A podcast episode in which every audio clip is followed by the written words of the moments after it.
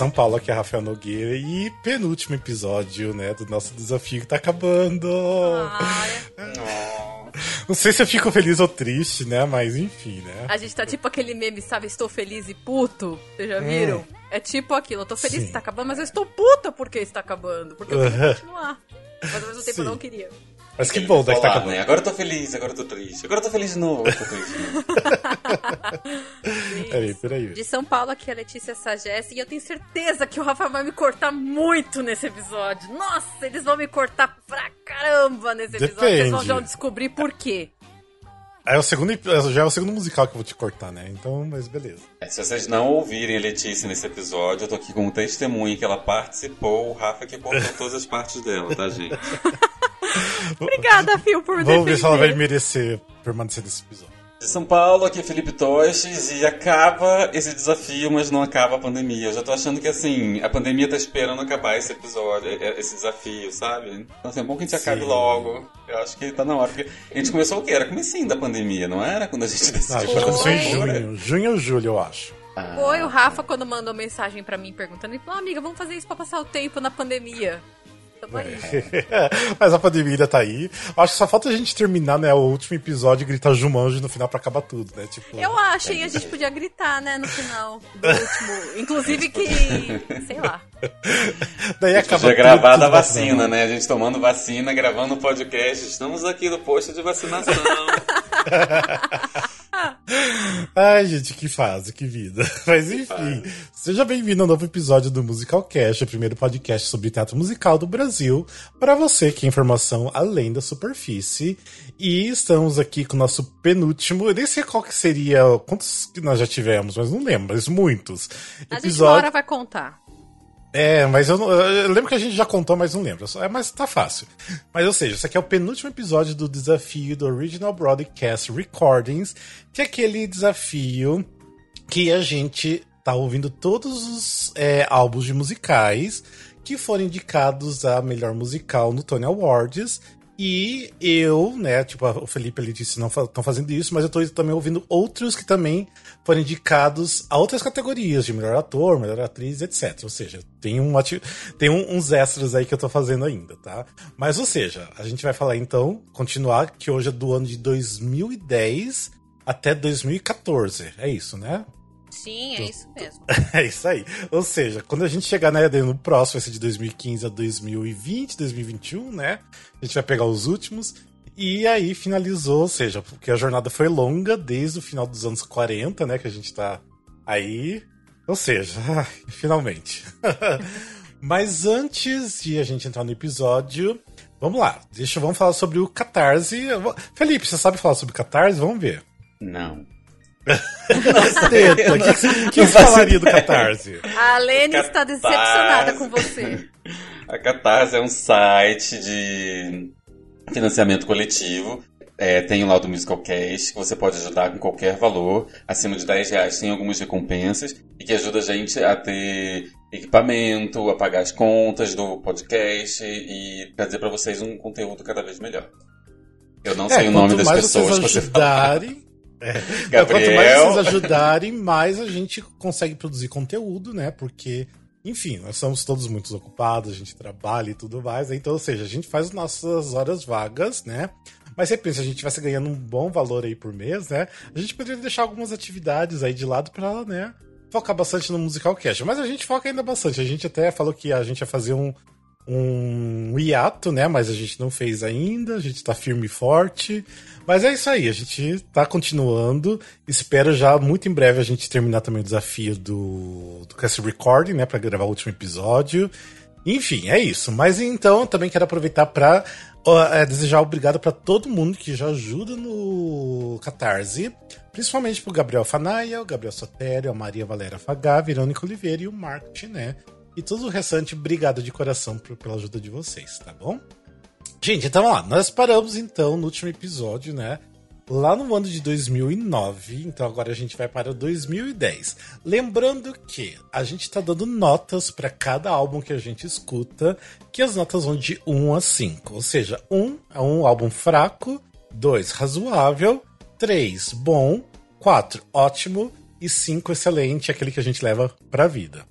Ah, então, só para vocês saberem que eu e o Felipe e, o, e, o, e a Letícia, a gente fo, nós fomos escutando e dando essas notas de 1 a 4. Então Sim. vamos agora. Ah, de 1 a 4 não, 1 a 5. Por que, que eu falei 1 1 a a 4? 1 a 5. 5. 1 a 5. Gente, eu gostaria poucas, só de falar uma curiosidade agora sobre o Tony Sim. 2010, que foi o ano que eu comecei a acompanhar. Hum. Ai, que. Curiosidade. Ai, meu Deus. Nem vou falar nada. Nem vou falar nada. Ah, o que, que eu posso fazer se eu sou nova? Hum. Não, é que eu tô dizendo por causa do musical que foi indicado. Não, isso. também foi por causa disso, mas, né, já Tá. gostava. Vou dar um spoiler, não foi um bom ano pra começar, não. Já digo É. isso. Aquele amargo já Sim. chego aqui falando, não foi um bom ano pra começar a gostar, não. Não. Na Ah, verdade, gente, é que tem esse bonitinho aqui no meu fundo, né, então foi por isso, mas enfim. Sinceramente, essa tacada que a gente vai falar hoje nesse episódio não foi uma época muito boa, não. não... Eu esperava também um pouquinho mais. Nossa, tipo, não tem muita coisa boa, não. Mas enfim, vamos lá. Vamos lá, sem spoilers. O primeiro musical que a gente vai falar é o Memphis, tá? Que é, o- é uma história baseada um pouco em fatos reais, não é exatamente lá bem fictícia, mas teve alguma coisa parecida que existiu mesmo. Que é sobre um DJ branco chamado Huey, que lá no começo dos anos 50 ele começou a tocar blues e soul music nas festas, lá no caso em Memphis, no Tennessee, né, nos Estados Unidos. Só que naquela época ainda tinha aquela segregação racial muito forte, né? E o Rio conheceu a Felícia, que era uma cantora fodástica negra, os dois se apaixonam. Só que por causa da segregação eles têm que manter as aparências, né? Tipo, eles não podem, né? É, assumir o relacionamento, rola todo um lance de preconceito. Mas aí rola altas aventuras e confusões que eu não vou falar porque existe um pro-shot lindo desse musical, tá fácil de assistir.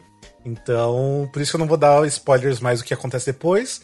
E é basicamente essa da história. E nós demos nota 4, nós três demos nota 4. E aí? O que vocês acham de Memphis? Assim, é, é uma trilha sonora que é. Não, não vou tirar o mérito de ter ganhado o Tony, apesar, né, de ter as minhas ressalvas. Mas. É uma trilha muito boa, só que eu, eu só dei 4 porque é uma trilha que eu não escuto o tempo todo. Não é uma coisa que, que, que nem a gente tá falando desde lá do começo de ouvir pra colocar pra fazer Sim. faxina. Uhum. Mas assim, não tiro, não tiro nota de orquestração, nota de voz, vozes estão impecáveis. É tudo muito encaixadinho, só que é uma trilha que não me não fede nem Eu- cheira. Eu tenho um grande problema com, com essa trilha porque eu acho bem esquecível, pra ser bem sincero. Tipo, eu acho ela muito boa, mas não tem nenhuma música que me pega que depois eu fico lembrando dela. Tipo, eu assisti o Memphis até no cinema, quando passou pro shot no cinema, fui assistir super legal. Escutei a trilha várias vezes, mas eu acho meio meh, assim, o musical é bom, só que sabe quando é tipo um produto esquecível? Então, não sei. Não sei se ainda falta escutar mais, prestar atenção, né? Melhor no conteúdo, mas. Ah, eu não sei. não.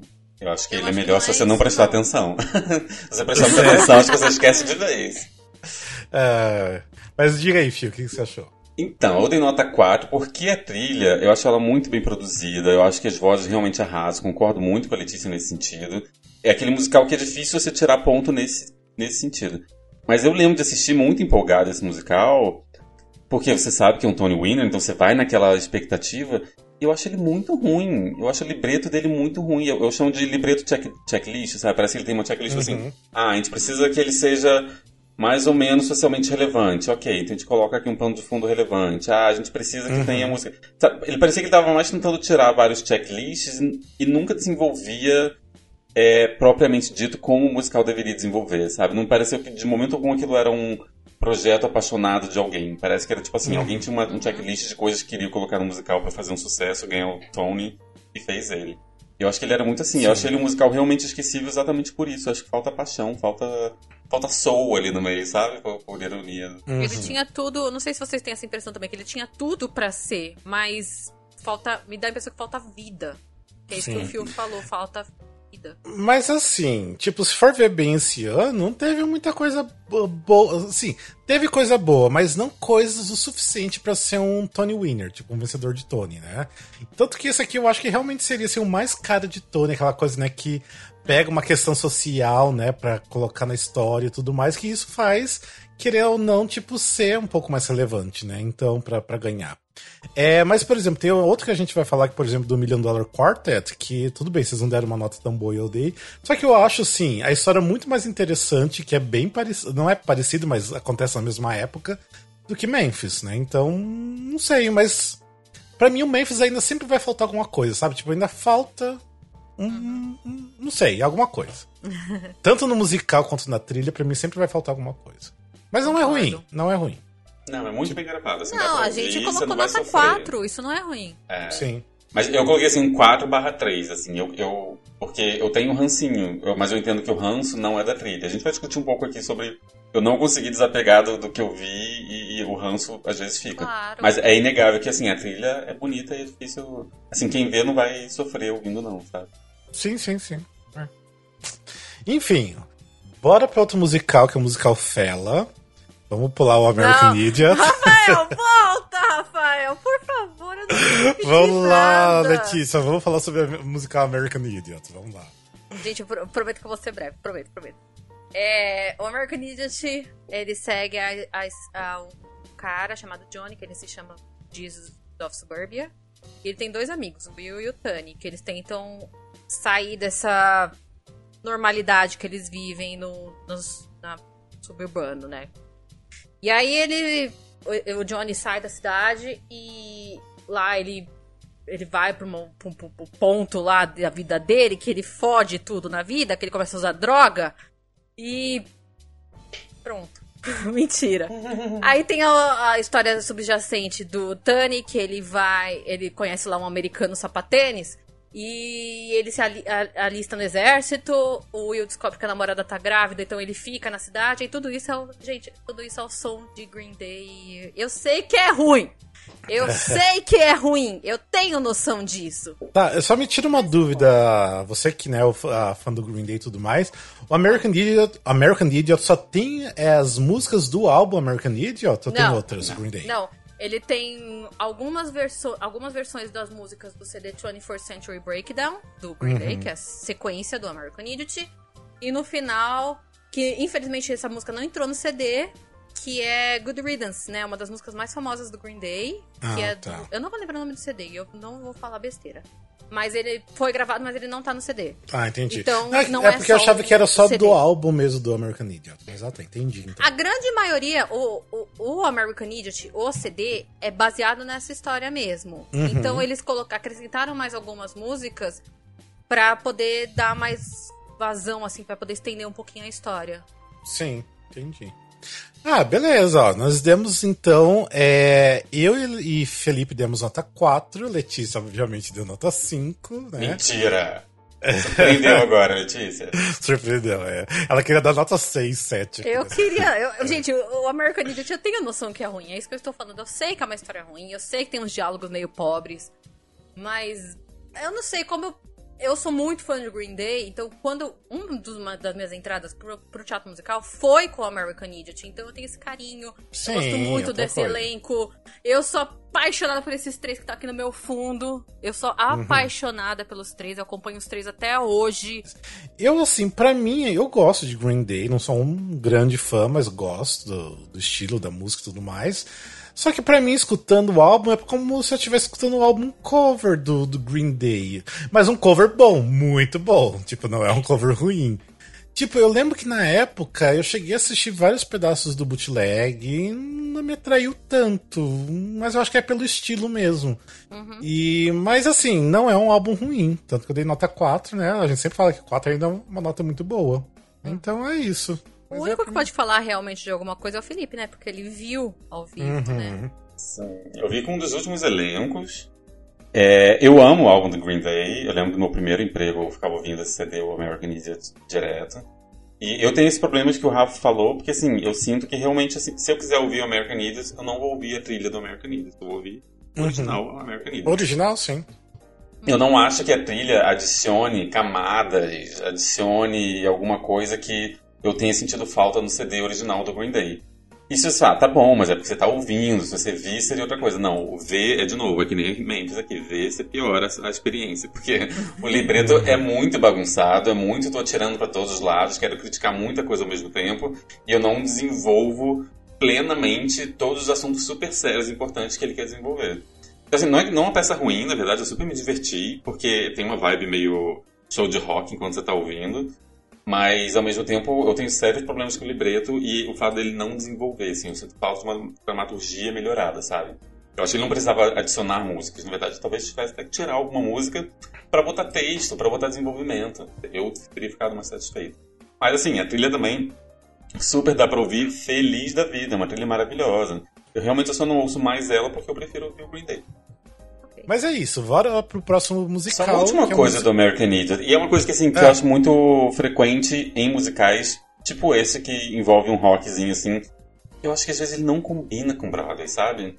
Quando você sente que as pessoas, tipo assim, estão cantando um rock grunge, meio pesadão, mas você sente que eles param na marca e todo mundo bate o cabelo na mesma sincronia e fala, cara, eu não sei se era isso que, era, que essa música deveria estar representando. Mas assim, Agora, se, se os- se os tá. compositores da música decidiram fazer e eles gostaram disso, tá beleza, quem sou eu pra falar que o Green Day estava errado? É que eu só acho que às vezes não combina com o estilo, era pra ser uma coisa muito mais solta, não era tão. Sabe, não sei, eu, Letícia, me incomoda agora deixa eu, deixa eu cutucar o Felipe, tá, mas Hedwig funciona super bem na prova, né? Ah, Não, não, mas, mas a minha crítica jogo maior. virou! Não, mas quando eu falei do, do, do coisa, eu tava pensando exatamente no Hedwig. Eu imagino que o Hedwig off-Broadway original tem sido muito melhor do que esse. E eu me incomodei muito com o John Cameron Mitchell fazendo, onde você percebia que ele estava incomodado de ter que seguir uma coreografia. Ele não tinha o palco pra ele. E honestamente, ele é Hedwig. Ele poderia fazer o que ele quisesse. Por isso que eu, a minha melhor experiência com Hedwig foi a segunda vez que ele quebrou o pé. Ele tava com o pé quebrado fazendo a peça e ele não podia fazer a coreografia. Pra mim, essa foi de longe a melhor, porque eu acho que também não combina isso. Tipo assim, aqui eu vou saltar do carro, eu vou saltar, eu vou jogar o microfone pro alto, vou pegar com a outra mão. Pra mim, isso é zero Hedwig, sabe? Por isso que eu prefiro muito mais o improviso nesse caso. Mas enfim, eu, Mas, eu fácil. concordo totalmente com a Nesse sua. Agora, entrando nesse quesito da pessoa fazer o que quiser, pra mim, é, eu assisti um bootleg com o Billy Joe Armstrong fazendo, né, que é o vocalista do Green Day, então eu senti ele um pouco mais solto nesse papel, que ele faz sem Jimmy. E como ele é o compositor das músicas, tudo, então eu senti ele bem mais solto do que a versão original. Adoro Tony Vincent, gente, já cansei de falar isso aqui. Mas dá pra perceber exatamente isso que você tá falando. Ele tava bem mais solto por ele ter criado. Então não ficava assim, ai meu Deus, agora eu tenho que fazer rock and roll. Ah, agora eu tenho que bater a cabeça. Não. Uhum. Tava assim, mas também seguia uma lógica. Mas beleza, vamos pro próximo Vamos pro musical próximo. então. Antes que eu me que é um- exalte aqui de novo. Desculpa. Que é o musical Fela. Fela. É o Eu Fela vou da falar puta. desse É o musical. Fela da puta. Desse Fela da puta, né? É um Fela musical baseado na vida de um compositor nigeriano chamado Fela Anikulapo-Kuti. Desculpa se falei isso errado, Com certeza eu falei, já peço desculpas. E mostra os últimos dias da vida dele. É, ele era. Ele foi perseguido pelo, pelos soldados do governo que queriam acabar com as performances dele. E mostra essa performance nesse nightclub chamado Lagos. Não, chamado The Shrine. Fiquem lá. Eu realmente li, tá? E assim, a minha nota é 2, porque esse musical pra mim ele não é memorável, não curti muito. As melhores músicas pra mim são a da atriz coadjuvante, que é Lilias White, são as músicas que realmente pra mim se destacam, o resto pra mim Fica meio monotônico, assim, fica meio, meio que no mesmo lugar. Sinto falta de variações, de, de, de novo, assim, de, de, de dramaturgia, de, de desenvolvimento. Pela trilha, pelo menos, eu não consegui sentir. Talvez no palco eu senti se fosse arrepiante. Mas ouvindo a trilha, eu não consegui ter essa variação toda que eu gostaria de ter. É, eu quando comecei a escutar, pra mim tava ali no 2 também, não tava curtindo. Eu lembro que até fui reclamar pra vocês no, no grupo, né? Que eu não tava curtindo a peça. Mas eu depois lendo melhor e escutando melhor, falei, ah, tá, tem esse toque interessante. Lembrou muito aquele musical dos anos 80 que a gente escutou, Sarafina, né? Que também tem o lance africano e tudo mais. Só que esse ainda, pra mim, tá longe do Sarafina, porque eu lembro do Sarafina ser bem melhor, bem Sarafina era muito gostoso de ouvir. Sim. Assim, eu lembro que a gente deu notas boas. Uhum. E o, o Fela é cansativo. Sim, sim. Eu achei ele bem cansativo. Eu só dei nota 3 mesmo porque eu achei que. Por trazer essa coisa mais africana, né? Que não é uma coisa com tanta frequência que a gente vê na Broadway, né? Tirando o Rei Leão, né? Que tipo, é o marco da Broadway. Mas eu acho que a gente não vê com tanta frequência, então, pra mim, eu acho que valeu a pena por isso. Mas a nota 3, assim, de um 2 pro 3. Então tá um 3 Um bem. dois e meio. É, um 2,5. Mas é isso. E você, Lê? Ah, eu fico na mesma. Eu acho que eu tenho a mesma opinião do Felipe também. São músicas que não, assim, peguei e escolher uma. Nem a da atriz coadjuvante. Escolher uma que pegasse e falasse pra mim assim: Nossa, essa eu vou colocar pra ouvir. Pra mim é tão chato, usando a palavra no real sentido. Ele é chato. E eu esperava um pouco mais. Exatamente igual. Eu fui no mesmo raciocínio do Rafa quando eu li a história. Eu falei, ah, deve ser, né? Uma coisa assim que você vai se surpreender. E eu me surpreendi pra pior. É, ele é bem, ele é bem puxado o álbum pra escutar. Não é um álbum gostoso, assim, de escutar. Você tem que estar muito inspirado, muito na vibe pra curtir, porque senão não vai. Ele é bem, bem chatinho. Mas enfim, bora pro próximo musical, que é uma é, Million Dollar Quartet. Bem, esse musical conta a história exatamente do, dia 4 de dezembro de 1956, que foi uma data muito específica e muito né, lendária, porque quando juntou assim, do nada, sem querer, quatro lendas do rock, né, do, do rockabilly, que é o Johnny Cash, o Jerry Lee Lewis, o Carl Perkins e o Elvis Presley. O que aconteceu? Nesse dia, o Carl Perkins ele tinha agendado né, o estúdio Sun Records, que fica em Memphis. Então a gente já se conecta também lá. Memphis, anos 50, outro musical né, que se passa em Memphis, anos 50. O, Carl, o Carl Perkins tinha né, um estúdio agendado para gravar um álbum dele. Só que aí do nada, o Jerry Lee Lewis apareceu para visitar o dono do estúdio.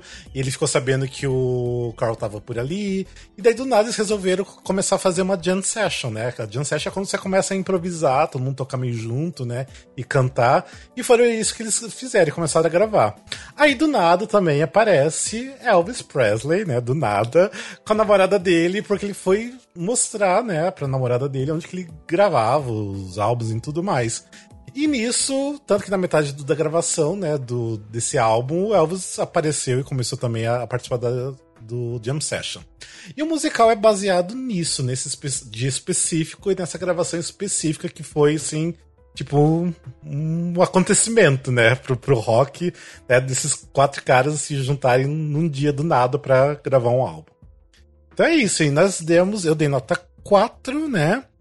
Nossa, é, Felipe deu nota 3, Letícia deu nota 3. Ah, não, Letícia deu nota 2, Felipe nota 3. Contrário, amigo. O Fio deu dois. eu Ah, dei tá. três. É verdade, tá. falar, Nossa, tá errado. Eu dei dois. tá errado. É que o Felipe, eu acho que ele tava meio ressentido nesse dia, né? Meio amargurado. Sim, nossa, Felipe, não é tão Esse ruim dia assim, não, nessa pra dar nota década, 2. tá?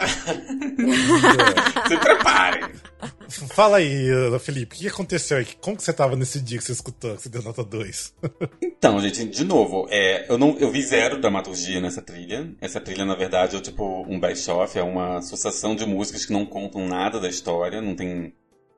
Pela trilha, você não tem nenhuma noção do que realmente acontece ali, ou de algum tipo de desenvolvimento dos personagens. Mas beleza, a gente tá aqui pra ouvir a trilha, a gente não tá aqui pra julgar a dramaturgia deles como um todo. Só que assim, honestamente, se eu quiser ouvir qualquer uma dessas músicas, eu nunca na vida vou pra essa trilha. Porque assim, Hum, Honestamente, eu prefiro muito mais o Elvis do que o Elvis que a gente ouve ali. Eu prefiro muito mais o Johnny Cash do que o Johnny Cash que tem ali. assim. sim. Então, assim, eu não vi sentido nenhum em ouvir essa trilha. Ah, ok. Ah, eu gostei, tipo... Eu também não achei tão ruim quanto, quanto o Felipe tá falando, né? Eu esperava, mim é um eu esperava álbum- um pouquinho mais, porque quando eu, eu li primeiro a sinopse, então eu falei, meu Deus, isso aqui vai ser muito legal. Então eu já Sim. fui com expectativa lá no alto e aí foi baixo. Porque tem aquela coisa, porque existe esse álbum que foi gravado nesse dia e tudo mais. Então, assim, é melhor, lógico, obviamente, se escutar o original, porque Ah, é um, um álbum histórico, né? Então, aquela coisa que cai, tipo, parece que é um álbum cover, né? Tipo, então não é aquela coisa original. Mas mesmo assim ainda é muito bom. Tipo, eu consegui me divertir, é gostoso escutar as músicas, enfim. Eu queria ter muito assistido ao vivo, deveria ser bem interessante ver ao vivo isso daqui. né? Eu acho que é aquela questão de Felipe coisa. não quer. Eu acho que é aquela questão de, assim, de ser um musical pra gente ver montado, não escutar. Porque aí faz mais sentido, né, do que você só escutar um álbum cover. Ah, né? Então, Talvez isso A- a- talvez isso faria o Felipe melhorar um pouquinho a nota. É. Ah, porque assim, é uma puta história, tipo assim. Ah, sem né? dúvida. Tipo, uma história super básica, mas assim, ter um- esse fato ter acontecido realmente, assim, nossa, é incrível, incrível, sabe? Então, é legal a ideia do, do musical baseado nesse álbum. Não, mas o que me deixou curioso, e eu não sei nem se o musical aborda isso, tipo assim, ok, eles se encontraram, e é fenomenal que essas pessoas se encontraram e gravaram esse álbum juntos aleatoriamente, ao acaso. Isso, é- eu acho muito surreal. Mas que tipo de diálogo eles tiveram, o que que essa experiência modificou na vida deles, o que que isso realmente faria virar um, uma peça e não um álbum, um CD simplesmente, isso é que eu tô curioso, e só lendo por alto, como a gente meio que tá fazendo no desafio, não foi suficiente pra eu falar assim, caramba, justifica-se eu ter um musical sobre isso. Pode ser que vendo, que lendo, que vendo a interpretação das pessoas no palco, que tem muita cara de que isso viria um show realmente, deve ser realmente incrível, mas é que realmente, no pouco de informação que eu tive, eu não consegui entender por que que isso era um, um teatro, entendeu? Não um show Uhum. contra, sei lá. Ah, ah, ok. Também concordo em partes, é verdade. Bem, tem outros três musicais também concorreram ao Tony, mas como melhor musical, que daí só eu escutei, que é o Everyday Rapture, que eu dei nota 3. Daí tem o The Addams Family, que eu dei nota 4, e a Letícia que deu admitido nota 4 também. Porque, gente, a gente tá Você falando de conhece, trilhas lá do né? começo. As trilhas que a gente conhece, a Sim, gente tá desse- dando notinhas também. Sim, sim. Não, super- tá super certo. É, e daí tem o outro musical, Come Fly Away, que não tem trilha sonora, então também não tenho nota aqui. Vamos então para o ano de 2011, que o vencedor do Tony Awards, né, é o famoso The Book of Mormon. The Book of Mormon. Ele foi. é, Isso eu acho legal falar. Ele foi escrito pelo Trey Stone e pelo Matt Smith, que são os criadores do South Park. E pelo Robert Lopez, que é o letrista, o musicista, não lembro, do Frozen. O que que acontece? Os do- dois jovens missionários mormons, que é o Elder Price e o Elder Cunningham, eles se unem, né, lá na igreja, assim, por um sorteio e tal, e eles vão pra Uganda pra fazer uma missão lá que todo mormon tem, né, pra, pra falar sobre, sobre a religião e tal. Só que quando eles chegam lá, tá tudo destruído, né? É fome, pobreza, AIDS. E aí o Elder Price, ele começa a ficar querer, tipo, ah, eu vou ser o fodão aqui, nossa, eu vou salvar todo mundo. e aí o Elder Cunningham, ele, ele não consegue falar a verdade. E aí ele começa a inventar um monte de coisa sobre o livro do- dos Mormons tal. E aí nisso tem um outro Elder que ele é homossexual reprimido. E tudo isso vai acontecendo. Aí eles vivem altas aventuras até o final do, do musical. É, é um musical que faz muito sucesso na Broadway, mas muito Até sucesso. hoje. É sempre tudo vendido os ingressos. E nós, eu dei nota 4, Letícia, é, Felipe 5 e Letícia 4, né? Felipe, gosta muito do musical pelo jeito, né? Gente, eu adoro. Eu, eu sou daquele que quando começa a tocar na rua, eu começo a rir sozinho no meio da rua com a trilha. Eu acho que, apesar, tipo assim, eles passam a história, eles passam o absurdo da história, mas ao mesmo tempo são músicas extremamente chicletes e gostosas de ouvir. Eu consigo ouvir como se eu estivesse ouvindo, sei lá, Madonna, sabe? Eu tô ouvindo uma música pop, gostosa de Ô, ouvir, Fio. mas quando eu paro pra prestar atenção, eu rio muito. Hum. É isso que eu te perguntar, se eu faço isso, se só eu que faço isso, mas se de repente você vê um, um mormon na rua, você já começa na sua cabeça. Ah, hello! My name is Elder Price. Totalmente. Todo não posso ver ninguém começa. com uma, uma, gravi- uma gravatinha, eu já começo, assim. Geralmente Mas tem uma a gente vê montagem. o Mormon no metrô, né? Quando eu vejo o Mormon no metrô, eu começo. Hello! Nossa, eu sempre. Aí eu começo a fazer as, as vozes da minha cabeça. Sempre. É, mas enfim, ó, minha nota 4. Não, eu só queria vai- dizer uma coisa também. Ah. Tem uma montagem muito boa brasileira, que é da Unirio, que Sim. era com o Léo Bahia, era com um pessoal muito bom, assim, foi, para mim foi um, um marco na história do musical carioca ali, que tava meio morto, assim, eu, eu gostei muito daquele momento, eu senti que tinha muito talento pra descobrir, e me atraiu a ver muito mais musical nacional, porque eu pensei, assim, caramba, tem gente muito foda fazendo coisa muito foda, que eu às vezes não tô dando essa oportunidade, então assim, Sim, sim. parabéns pra todos os Uhum. envolvidos. Bem, o motivo do meu 4 aqui é porque, assim, eu acho que pra mim. é, eu até já falei pra, em outros episódios que eu não gosto muito de músicas de comédia, aquela música que é de um espetáculo de comédia. Eu acho que pra mim eu prefiro muito mais assistir isso do que escutar. E é outro fator que pesa bastante, que tem algumas músicas do, do The Book of Mormon que são tão batidas que é quando chega naquela música fala, ai tá, deixa eu pular essa música.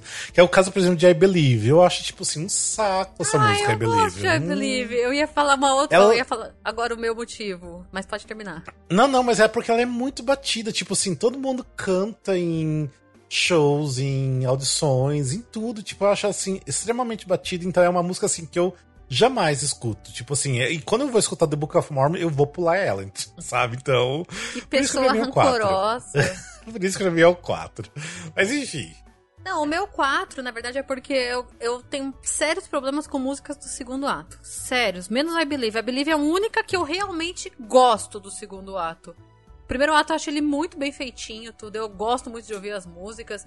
Mas algumas no segundo ato me incomodam de uma maneira que eu não sei nem explicar. Então, mais por isso, é porque, assim.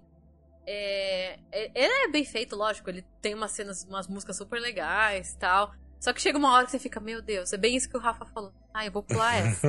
ah, eu vou pular essa. E realmente essas músicas pra mim estão no segundo ato. Então é mais por isso que eu dei o 4, porque a trilha é sensacional. Hum. Ah, beleza. Bora pro próximo musical então. Que é o musical que né, não ganhou o Tony Awards, que concorreu ao melhor musical, que é o Catch Me If You Can. Ah, eu adoro.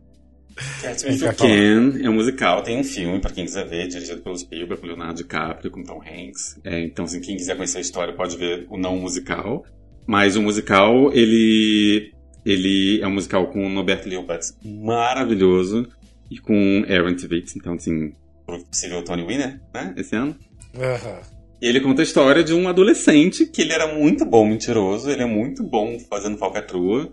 Ele enganava que era professor, ele enganava, depois ele começou a enganar que ele era piloto de avião, e com isso ele começou a viajar, ia fugir e dar e falsificar cheque, ele ficou, juntou um dinheiro, se apaixonou, e o FBI ficava perseguindo ele, tentando descobrir quem era esse homem misterioso. Ele imaginava que era um cara mais velho, um, um gênio do crime, na verdade era tipo um adolescente que foi crescendo, muito bom mentiroso. E mostra toda essa relação. A relação entre eles, na verdade, entre o chefe do FBI lá do. que era o Thor Hanks, Norbert Leobatz, e o, e o cara que tá fugindo, como eles vão deixando pistas, como eles vão criando um relacionamento né, né, nessa fuga, como eles vão conversando, é que é o genial assim, da peça e do filme da história. E é uma história real, né? Então, eu acho que vale muito a pena ver. Tem umas músicas muito boas. A Kelly Bu- Butler tem uma música que eu amo, que, que ela canta pra ele no, no segundo ato. É, então, assim, é uma trilha muito gostosa. E, assim, o Norberto Leobatz, eu, eu assisti também esse musical. E ele tá um show, assim, ele engolia, assim. Eu fui ver pelo Aaron, mas, assim, você esquece ele. Você esquece ele porque o Norbert, ele, ele rouba a cena total, assim. É, ele é muito hipnotizante. Ele ganhou o Tony, acho que por esse, nesse ano. E, assim, Ah, dá pra lembro. entender. Ele ganhou o Tony, e assim, é muito interessante ver o trabalho dele, o trabalho de corpo dele, como a dança dele era, era incrível. A trilha é gostosa de ouvir, tem bons momentos, tem momentos não tão perfeitos, mas é uma trilha muito gostosa de ouvir. É um quadro, assim, sólido, assim. Gosto muito. É, todos nós temos nota 4, né? O meu 4 é pelo sim, eu acho que, que é um, um estilo de música que é muito Broadway, mas é uma Broadway contemporânea, não é aquele mofo, né? Que a gente sempre fala da questão do mofo. Que assim, cai muito do padrão de Broadway, mas assim, é muito bom. Tipo, não é o tipo assim que. Se eu tô indo pra Broadway pra assistir um musical, é mais ou menos esse estilo que eu quero ver as coisas, sabe? Então eu ia ficar super satisfeito. E tem músicas maravilhosas, elenco incrível, eu amo esse elenco, né? E então, por, isso, pra mim, eu acho que ainda sempre falta alguma coisa. Eu acho que por ser muito tradicional da Broadway contemporânea, por isso que eu dei nota 4 não chega um 5. Ainda pra mim falta um pouquinho. Falta alguma coisa de especial pra ser o 5, mas ainda é muito bom. É pra mim na mesma. só É, não vou ok. ficar Só... me alongando no mesmo assunto. Ctrl C, Ctrl V, né? É isso aí. É, É. é isso. Mas é, não tem muito o que falar mesmo. Bem, vamos para o próximo musical, que foi indicado ao melhor musical, que é o Scott, é, Scottsboro Boys. Bem, o Scottsboro Boys é o último musical do Kendra and Abby, que a gente já falou bastante do Kendra and Abby, que é os criadores do Chicago, Cabaré, que mais que a gente já falou do, do Beijo da Mulher-Aranha. Nossa, muitos musicais que a gente já falou deles aqui no desafio, né? Mas, ou seja, é o último musical deles que conta a história real, que realmente aconteceu, de uh, adolescentes negros que tinham em torno de 13 a 19 anos, que quando eles estavam viajando é, de trem pela Alabama, eles são acusados de estuprar duas mulheres brancas, né? Então, obviamente, isso aí é nos anos 30, então sempre houve muito preconceito, ainda mais né, nessa época. E eles foram presos sem evidências ou prova nenhuma, né? uh, sobre o que realmente aconteceu. E também são condenados à morte. Então é basicamente essa história. Que é uma história muito forte, muito importante, né? Principalmente da história negra dos Estados Unidos. E o musical é baseado nisso. E nós demos nota 4 também, todo mundo nota 4. E aí, o que vocês acharam? Você chegou a ver isso aí, Fio, ou não? Não, ele, ele flopou antes de eu chegar lá. Ah, tá. é, ele não fez Eu lembro que eu tava muito animado, assim, cara, vou ver, vou ver, vou ver. Aí fecharam antes de eu chegar em Nova York. É, Eu gosto muito da trilha, eu acho ela muito legal. Tem uma música que eu fiquei apaixonado, chama Go Back Home. Eu achei linda demais, quem puder ouvir, ouça. É, eu acho, eu fiquei muito impressionado, porque assim, você lendo a história e você ouvindo a trilha, é muito diferente. A trilha ela é super leve. Eu lembro que essa Sim. foi a que eu fui acompanhando, tipo assim, agora vai ter uma música sobre. Eu fui, tipo, vendo passo a passo do musical enquanto eu ouvia. Assim, então, agora eles vão ser acusados de estupro. Agora vai ser boa. E é uma música, tipo, lá, lá, lá, lá, lá. Eu assim, gente, o que, que tá acontecendo com essa trilha? Eu fiquei muito, muito, muito curioso pra ver isso no palco, pra ver como que eles conseguiram lidar com um tema tão pesado de uma forma tão leve. É, parece muito bom, parece muito bem escrito. E eu fiquei, assim, as vozes são maravilhosas, o elenco parece que é maravilhoso. Deve valer muito a pena ver isso no palco. Assim, fiquei muito. Não, eu tô, ri- eu tô rindo aqui porque assim, eu só tinha ouvido falar do- desse título, nunca tinha lido nada sobre o musical, visto nada, né? Tanto que assim, eu comecei a escutar a trilha, não tinha lido nada ainda, né? Eu tava achando as músicas bem gostosinhas e tudo mais. E assim, pelo nome, The Scottsboro Boys, eu achei que era tipo uma história de uma banda, sabe? Porque as músicas estavam tão gostosas, né? De, escutar. Daí quando eu fui ler a história, eu fiquei chocado. Eu falei, como assim? Eu nunca soube dessa história, não, nunca tinha ouvido Não bate, falar. né, a história com as músicas. Sim, daí eu fiquei impressionado. Daí tanto que eu fui vi vídeo sobre né, a história real, comecei a ler sobre o assunto, que é muito interessante, é bem interessante mesmo. Então eu fiquei com a fim de ver o musical depois. E eles foram um recorde, né? Eles foram um Oi? recorde. não, Na, na época, eles bateram um recorde de quantidade de, ton- de indicações ao Tony sem ter ganhado nenhum. eles Ah, foram indicados a 12 sim. Tonys e perderam todos. Nossa. Sim. É. E o top 3 de maiores perdedores do Tony, de maiores indicações sem ganhar nada, os três são do Kendra Knapp. Então, tipo assim, coitados. Conseguiram bater mais o recorde deles. É, não é porque você tem um cabaré um Chicago aí, né, no- nos trabalhos aí, que você vai ser sempre recordista, né, de, É. de ganhador de Tony. Uhum. e você, Lê? Ah, eu também eu não tenho muito por falar, porque eu concordo muito com a opinião dos dois, porque foi exatamente isso. Eu conhecia também de nome e tal, alguma coisa. Lembro de ter acompanhado, assim, na época do Tony, mas eu não sabia o que que era. E quando eu ouvi, eu fiz exatamente isso. Eu falei, nossa, que trilha legal, nossa, vou ouvir mais vezes. Aí quando eu li a história, eu falei, meu Deus. Sim, é pesado, é pesado. Aí eu falei, Bem meu Deus, pesado. não dá, é muito pesado. Aí eu falei, ai, gente. Aí, mas só que sim, com isso despertou a curiosidade de ver ao vivo como é que eles faziam essas transições entre a cena pesada e uma música. Por favor, que o Felipe cante de novo, porque ficou muito bonitinho ele cantando. É, precisa ver se não tem um bootleg no YouTube, né? Aqueles que você Deve o povo ter. só joga, deve ter. é, Vou dar uma procurada. Bem, vamos para o próximo musical então, que é o musical é o Sister Act, ou seja, mudança de hábito. Dança de hábito, que todo mundo gosta, né? Acho que, assim, mesmo que não goste tanto. Menos o Felipe, que deu nota 4. O Felipe a gente Como assim, vai se gente? acertar Quatro é uma coisa maravilhosa. Quatro é uma Sim, ótima nota. Não, a gente já chega lá das notas, A gente lá. já vai chegar nas notas, peraí. Então, pra quem não conhece Mudança de Hábito, tem o filme que entrou, inclusive, essa semana no Disney Plus. Fica a dica. A história da Dolores, que ela é uma aspirante a cantora na Filadélfia. E aí ela começa fazendo um teste, que ela namora um gangster e tal, e ela quer fazer. Ela tá fazendo esse teste pra se apresentar lá no clube dele. E aí ela, ele diz que não, que não vai, porque ela não tá pronta tal. E aí ela ter- decide terminar com ele depois disso, só que aí ela vê ele matando um dos comparsas dele lá. E ela foge, ela vai pedir ajuda pra polícia. E aí eles colocam ela naquele proteção de testemunhas, porque o cara é super procurado, né? O namorado dela, que é o Curtis. Ele é super procurado e tal, eles colocam ela num programa de testemunhas, e aí eles escondem ela num convento. Só que ela, cantora de boate, toda assim, né? Toda solta na vida, vai pra um convento lá, que aí é tudo muito recatado, tudo muito certinho tal. E aí ela fica, começa a ficar maluca e aí ela começa a dirigir o coral. E é uma das coisas mais sensacionais da vida. quando ela começa a dirigir o coral, porque aí as, as irmãs vão se libertando, aí elas vão ficando mais, mais assim, mais- uma coisa mais moderna, tudo. E aí elas vão Ai. criando esse ar de companheirismo, de família, que a Dolores Sim. não tinha, que as irmãs começam a dar pra ela. É, é muito sensacional. Ah, é incrível esse musical. Que saudade aqui do Brasil do Saudade de Hábito. mudança de hábito. Pra mim, sinto saudade até hoje. Foi o melhor musical que já teve da. da né, do Time for Fun. Eu no concordo Renault. em gênero, número e grau. Nossa, foi Nossa, incrível. É muito bom. É, eu e Letícia demos nota 5, né? Por isso que eu falei, Felipe deu nota 4. Bem, eu, deixa eu só falar aqui rapidinho só. Eu, tipo assim, eu tenho assim, muito carinho pela. Tanto pelo filme, é um filme que, assim, que eu assistia muito quando era criança, adolescente, mas muito mesmo. Gosto muito da, do musical, que foi, tipo assim, tenho lembranças maravilhosas de tarde de quarta-feira no, no Renault. Então, assim, eu tenho um carinho muito grande pelo musical em si, pela trilha. Então, assim, eu só escutar o. É... Ah, sei lá, quase.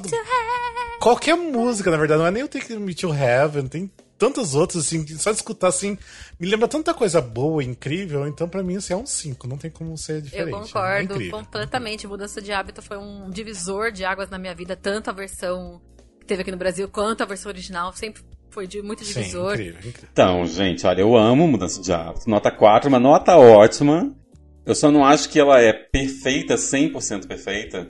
Porque eu, eu, Felipe, quando eu assisti, eu saí com um leve desapontamento por não ter nenhuma Ah, nada em relação às músicas originais, não- às, às músicas do filme. Não que eu não acho que as músicas do, da- do musical sejam perfeitas, elas são, são muito bem compostas, é Alan Menken, maravilhoso, eu gosto muito. Eu acho que elas são perfeitas ali, elas substituem muito bem, mas, por exemplo, a gente nem vai falar tanto o rock, por exemplo. Ele conseguiu colocar um Eye of the Tiger, ele conseguiu trazer um pouco a vibe do filme, alguma coisa para a experiência teatral. Eu, eu gostaria, eu entendo que talvez não, tenha não, não era possível, não conseguiram direitos, blá blá blá, não sei qual é a história por trás disso, mas eu sinto eu sinto um pouquinho de falta das músicas originais. Que pra mim são muito icônicas. Ah, tá assim. bom, Felipe, senta lá, vai. Não, não, eu até assim, não, eu concordo com o Fio, porque na época, assim, que eu sempre assim, fui muito vibrado no Mudança de Hábito. Então, assim, desde que foi divulgado o musical, comecei a acompanhar muito. Desde lá dos tryouts, eu lembro que em Atlanta, ou Chicago, não, Atlanta. E quando tava assim, pré-West End também, tipo assim, acompanhava muita coisa. E eu sempre pensava, poxa, tipo, não tem nenhum I Will Follow Him, tipo, que é tão, né, icônico no, no filme. Mas depois, tipo, eu só fui entender que realmente não fazia falta quando eu assisti aqui no Brasil. Daí eu falei, ah, não- realmente não faz falta e tá tudo bem, sabe? Tipo. Então eu entendo o que o Fio tá falando, que de repente poderia, mas pra mim hoje em dia não faz falta nenhuma. É, Tanto que meu sonho também. é que tenha uma refilmagem, né? Baseado no musical, com as músicas do musical. Ia ser maravilhoso, né? Ah, gente, estão ia, ia ter o... gente? É, ia vai falar, vai ter o 3 e estavam fazendo, né? Tá programado um revival no West End, né? Que a Sim. Whoopi, infelizmente, teve que sair, que ela ia fazer a Delores de novo. Sim, nossa, imagina, ah, que maravilhoso. é, lembrando que a UP ela fez a, a Madre Superiora também no West End por um tempo, né? Ela chegou a fazer, então. Ou seja, ela tá sempre, né, ligado? Que é o projeto dela, na real, né? Então, Claro, É, claro. incrível. É, até eu queria muito rever ela fazendo a Delores no musical, ia ser legal. Nossa. Infeliz- Eu cheguei, eu cheguei até a ver na época preço de, de ingresso, tudo, passagem pra, só pra ver isso, mas ia ser, tipo assim, muito caro. Tipo, não ia ter condições de, de ir assistir, não. Ia se contentar com o bootleg. Não, e ainda bem que eu não, não comprei, não cheguei a me programar nem nada, porque a pandemia cagou tudo, ela cancelou, enfim, né? Então. Ah, a produção ainda vai rolar, mas agora já não é mais É. com ela. É sem ela. Uhum. Mas enfim, bora então pros próximos aqui, que daí só eu escutei. Bem, tem o musical Baby It's You, que não tem trilha sonora. The People in the Picture, que também não tem trilha sonora. Daí tem Women on the Verge of a Nervous Breakdown, que é o Mulheres à Beira de um Ataque de Nervos, que já teve aqui no Brasil. Eu dei nota 3. Mesmo com Perry Lupone, ela não consegue salvar, porque realmente é muito ruim. É, e não sei porque eu assisti quatro vezes aqui no Brasil. Não sei porque eu assisti quatro vezes. Era ruim e assisti quatro que vezes. será, né? Rafael gosta dos flop assim. Não sei, sempre tinha oportunidade de ver e eu ia e, enfim, nunca achava tão bom assim. Não, mas era bom, era bom, mas não era uma. Era aquele ruim, incrível. tão ruim que ficava bom. É, o elenco do Brasil era muito bom, mas a- Ah, isso o material era ruim, mas enfim. E daí tem o musical Blood Blood Andrew Jackson, que dei nota 5, que é incrível. Não sei como que a Letícia não conhece musical. Não, eu aqui. conheço, só que eu não quis me. Não vou me expor tanto Nossa, dessa vez. Eu tipo, gosto pra caramba. Eu Puta de um musical de é rock. muito bom. É muito Pra bom. dizer a verdade, eu tinha esquecido de colocar a nota aí. Mas É também merece que- uns 5. Vou até pôr agora. Foi fracasso, mas é incrível.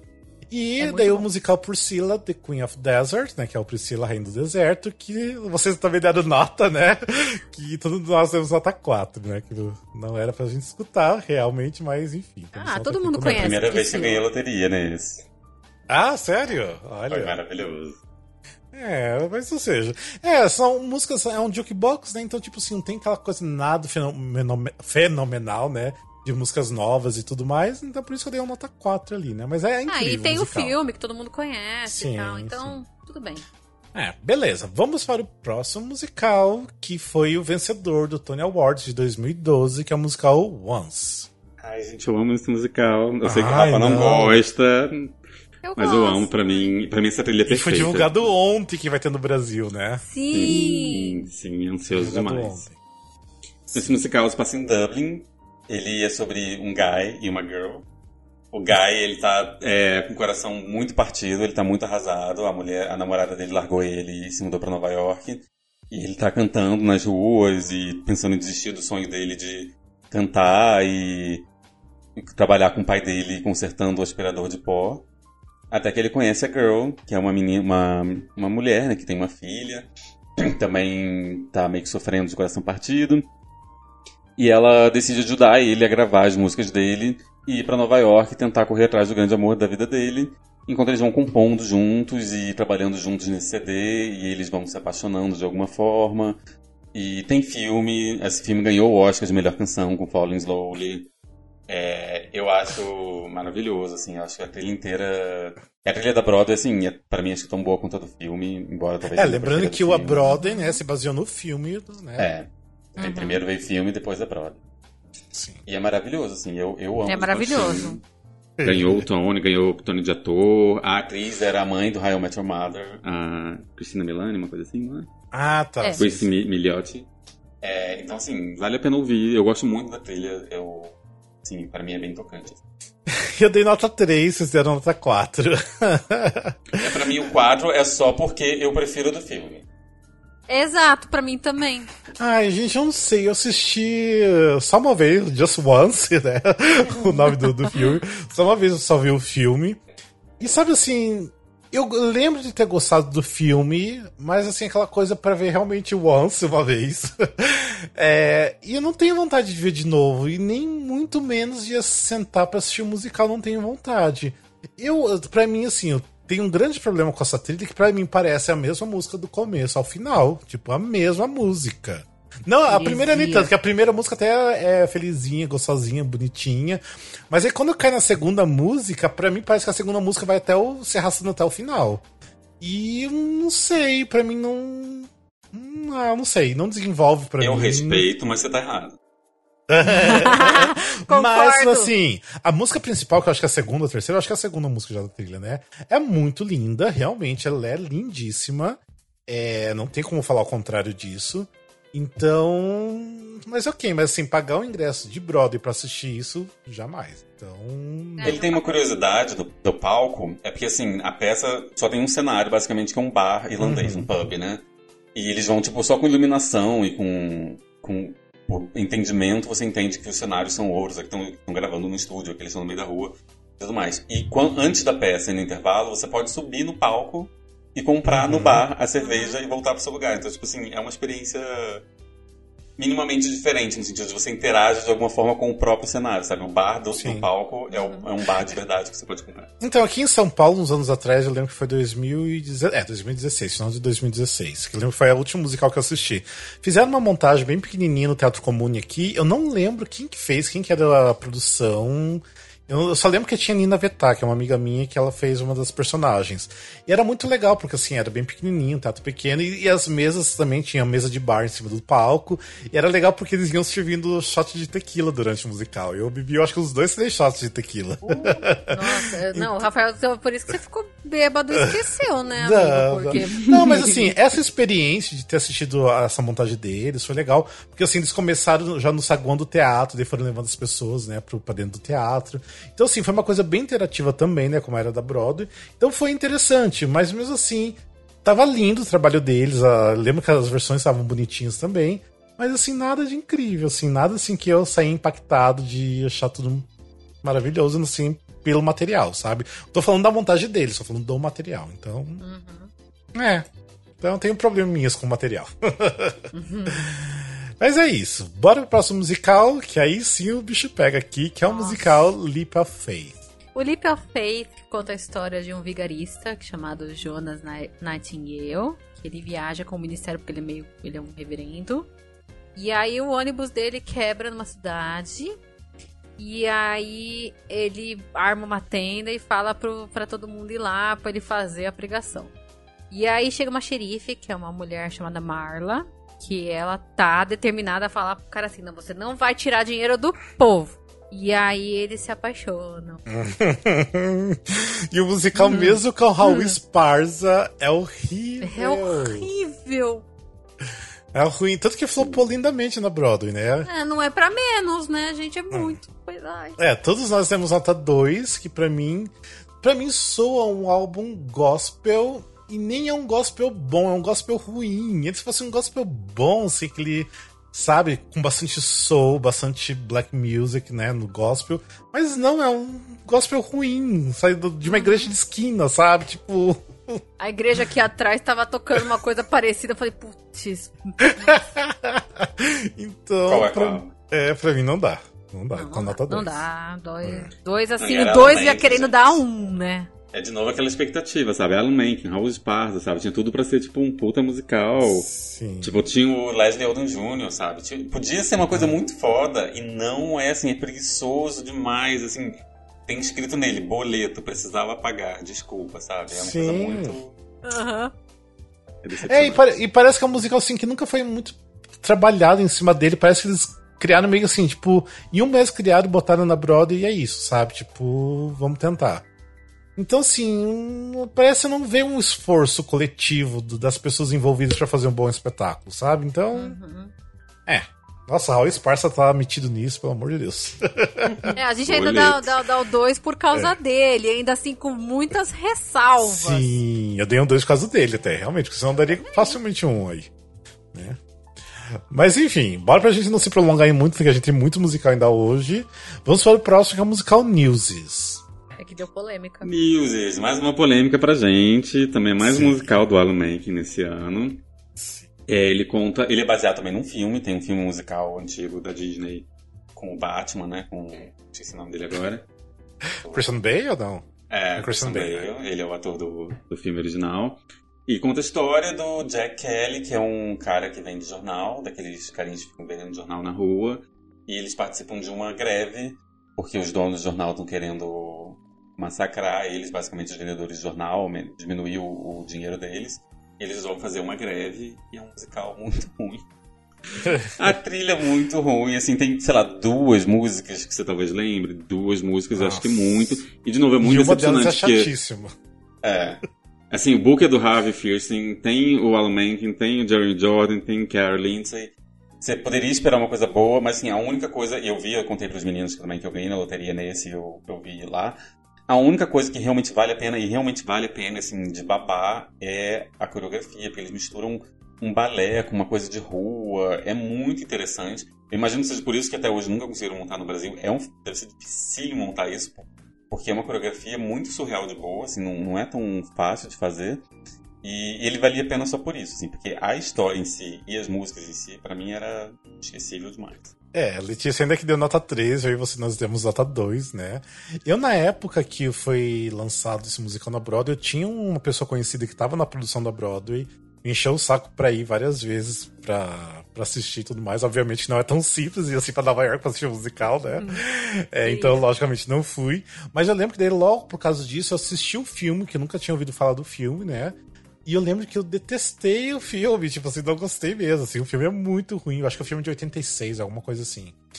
E daí logo depois saiu a trilha, não achei nada demais, aí eu fui ver vídeos, não achava nada demais, eu achava até muito irritante a coreografia, pode ser bonita, mas é irritante ver aquele povo pulando o tempo todo, então não curto.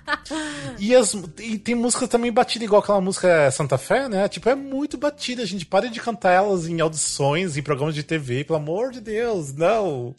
Não. Até tem Ah, um vai dizer que esse tem no Disney Plus, né? Pra quem quiser ver Sim, a gravação da sim. peça, tem no Disney Plus, aí você passa. É. Eu não tenho nem o que falar, né? Porque, assim, eu gosto de algumas coisas. Tudo bem, eu acho ele extremamente fraco. Assim, em libreto e outras coisas, afim. Mas eu acho que teve. Gente, em comparação com o Leap of Faith, eu. compa- eu acho Nilson uma obra-prima por comparação. Sim, aí tudo bem. Mas é, é que eu fui levando em consideração o ano. Então, é assim, o Nilces pra mim, ele não é. Nossa, jamais melhor musical da vida, melhor musical do É. Alan Menken. Mas eu acho que tem coisa que salva. Eu não vou saber o nome de todas as músicas, mas Santa Fé eu concordo que é super batida, é super estimada. Tem coisa um pouco melhor. Mas assim, eu não concordo com o que vocês falam de ele ser tudo isso, não. Apesar de ser muito problemático, muita coisa ali eu mudaria. Sim. Mas é, é ok. É é o que eu falei no grupo. Ele é ok. Ele não é nada além disso. Sim. Bem, é, porque esse ano aqui, tô analisando, né, 2012 aqui, tô vendo que não teve musical Tá bom bom. esse ano, não. Teve 11. Ai, olha, pra ser bem sincero, eu acho que de todos esses, eu preferia um 11 mesmo, viu? Viu? Talvez um Ghost ali, mas o Ghost é as músicas, porque a peça em si é muito ruim, mas enfim. Homem-Aranha. Já chega lá. A gente já vai comentar do Ghost. É, vamos lá pro próximo musical, que é o Nice Work If You Can Get, If You Can Get It, que é o... Antes era o do tarde Brasil? do que nunca. Antes tarde do que nunca, que teve aqui com o Miguel Falabella. Então, vamos Gente, lá. então, é mais um jukebox de Gershwin. Eu não aguento mais falar Esse aqui deve ser o isso. quê? O quinto? Deve ser, eu acho, por aí, né? Eu não aguento mais falar, começar o musical falando. É outro musical jukebox de Gershwin. Podia ser mais. do. do. do Ellington. é porque a gente também já falou várias vezes do jukebox, jukebox do, do Ellington, né? Então, E vai ter um daqui a pouco do Duke Harry. É. Vem aí, hein? Aguardem. Aproveitem para ver na sexta no Globo Repórter. Exato. Então vamos lá. A história da. A história da. Começa assim, né? Com a história da Billy Bandit, que é uma contrabandista, e o playboy Jimmy Winter, que eles se encontram no final de semana do casamento dele. E aí ele tem o que eu- ele, é, sei lá, o 15 casamento desse cara, não sei. E aí ele precisa se casar de novo, porque ele precisa, antes que a mãe dele entregue, assim, pra, pra outra pessoa os negócios da família que ele cuida. Aí ele conhece a Aileen, que é a melhor intérprete de dança moderna. E aí ele conhece a Billy, começa a ficar encantado com ela tal, só que ela é uma contrabandista. E nessa época tava auge da lei seca, né? E, e aí ela esconde na casa dele 400 garrafas de gin. e aí, a- do nada, a festa de casamento dele vai ser nessa casa, que é uma casa de praia, que ele tem a casa. A festa de casamento dele vai ser lá. E aí ela tem os capanga dela lá, que aí eles ficam tudo se mis- misturando lá como se fossem empregados e. E é isso. Bem, todos nós temos até quatro. Pra mim, isso aqui eu acho que é o melhor musical de jukebox com as músicas do Gershwin, né? Que a gente já. Acho que, igual eu falei, eu acho que realmente isso aqui deve ser o quinto, se eu não me engano. É, tem o outro que é muito famoso, Crazy for You, né? Mas pra mim ainda eu acho que isso aqui é muito mais interessante pela história, porque é muito mais cômica também, né? E as escolhas das músicas também eu acho que eu prefiro mais aqui do, do Nice Work. Então, pra mim é um 4 bem dado, não mais do que isso, realmente. Né? E assim, é uma tarde, uma noite gostosa no teatro, que você vai rir, vai se divertir, escutar músicas bonitas, conhecidas. E é isso. Só. É, eu, eu gosto muito dessa trilha porque, né, gente, como eu já cansei de falar aqui, Ai, enaltecer, Deus. aqui essa trilha tem o Matthew Broderick, então. ah, mas ela é incrível, ela é incrível. Ele é maravilhoso, é o dono da minha vidinha. É. E eu já cansei de falar isso. Mas enfim, é mais por causa dele que eu dei. Eu também concordo que é, um, pra mim, é um dos, se não o melhor é, Jukebox de Gershwin. Mas é, é tudo bem que você falou. Você sai, ok, acabou, não é uma coisa que eu vou levar pra vida. Nossa, melhor Sim. musical. Mudou minha vida. Não, é, É. pra você passar tempo mesmo. Sim. E você, Phil? Então, eu achei muito gostoso esse musical. Eu acho a trilha muito bem feita. Eu acho as orquestrações são muito lindas do Gershwin. Eu acho a Kelly O'Hara cantando Someone to Watch. Over Me. Gente, eu sei que essa música é batida, Sim. mas derrete meu coração ela cantando. E ela cantando com um twistzinho, tem os barulhos de arma, porque ela é a gangster. É, assim, é claramente, pra mim é uma homenagem aos musicais daquela época, uma coisa bem Cole Porter, uma coisa bem Gershwin mesmo daquela época.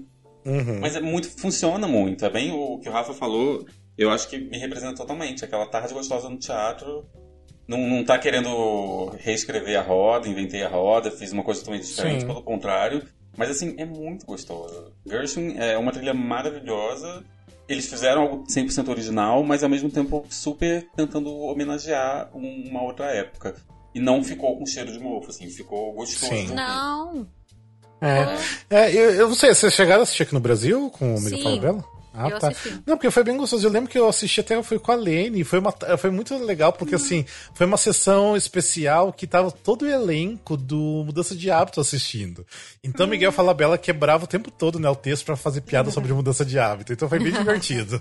Mas era bem divertido. Eu só queria. Gente, eu só queria falar, puxar uma dentro da versão brasileira.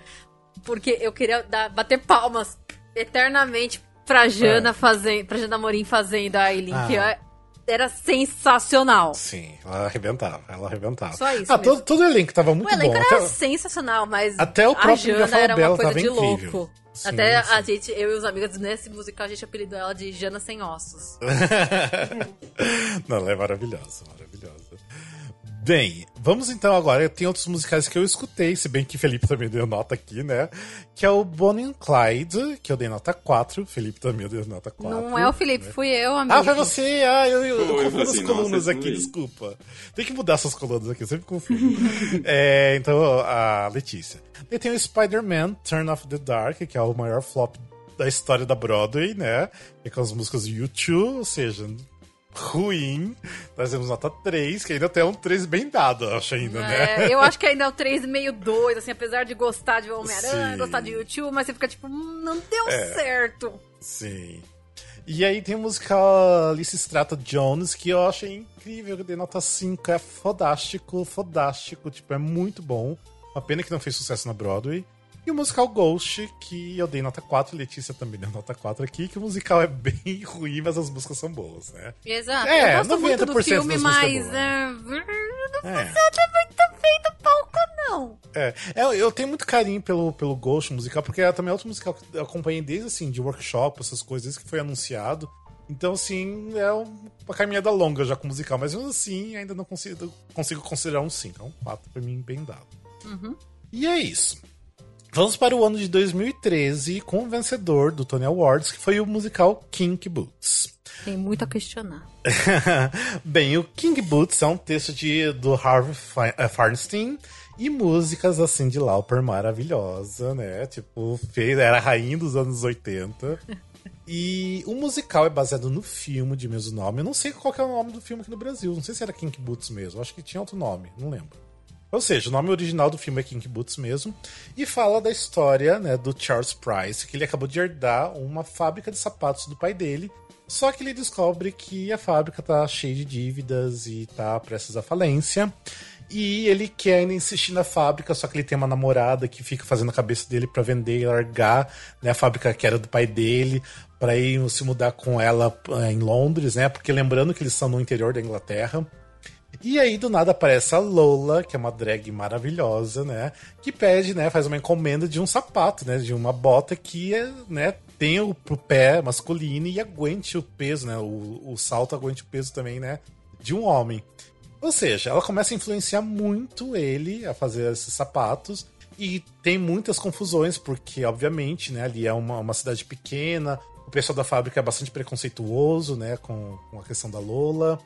E no final das contas ela começa a ajudar muito, né? E meio que vai dando certas coisas na, na vida do, do Charles depois disso.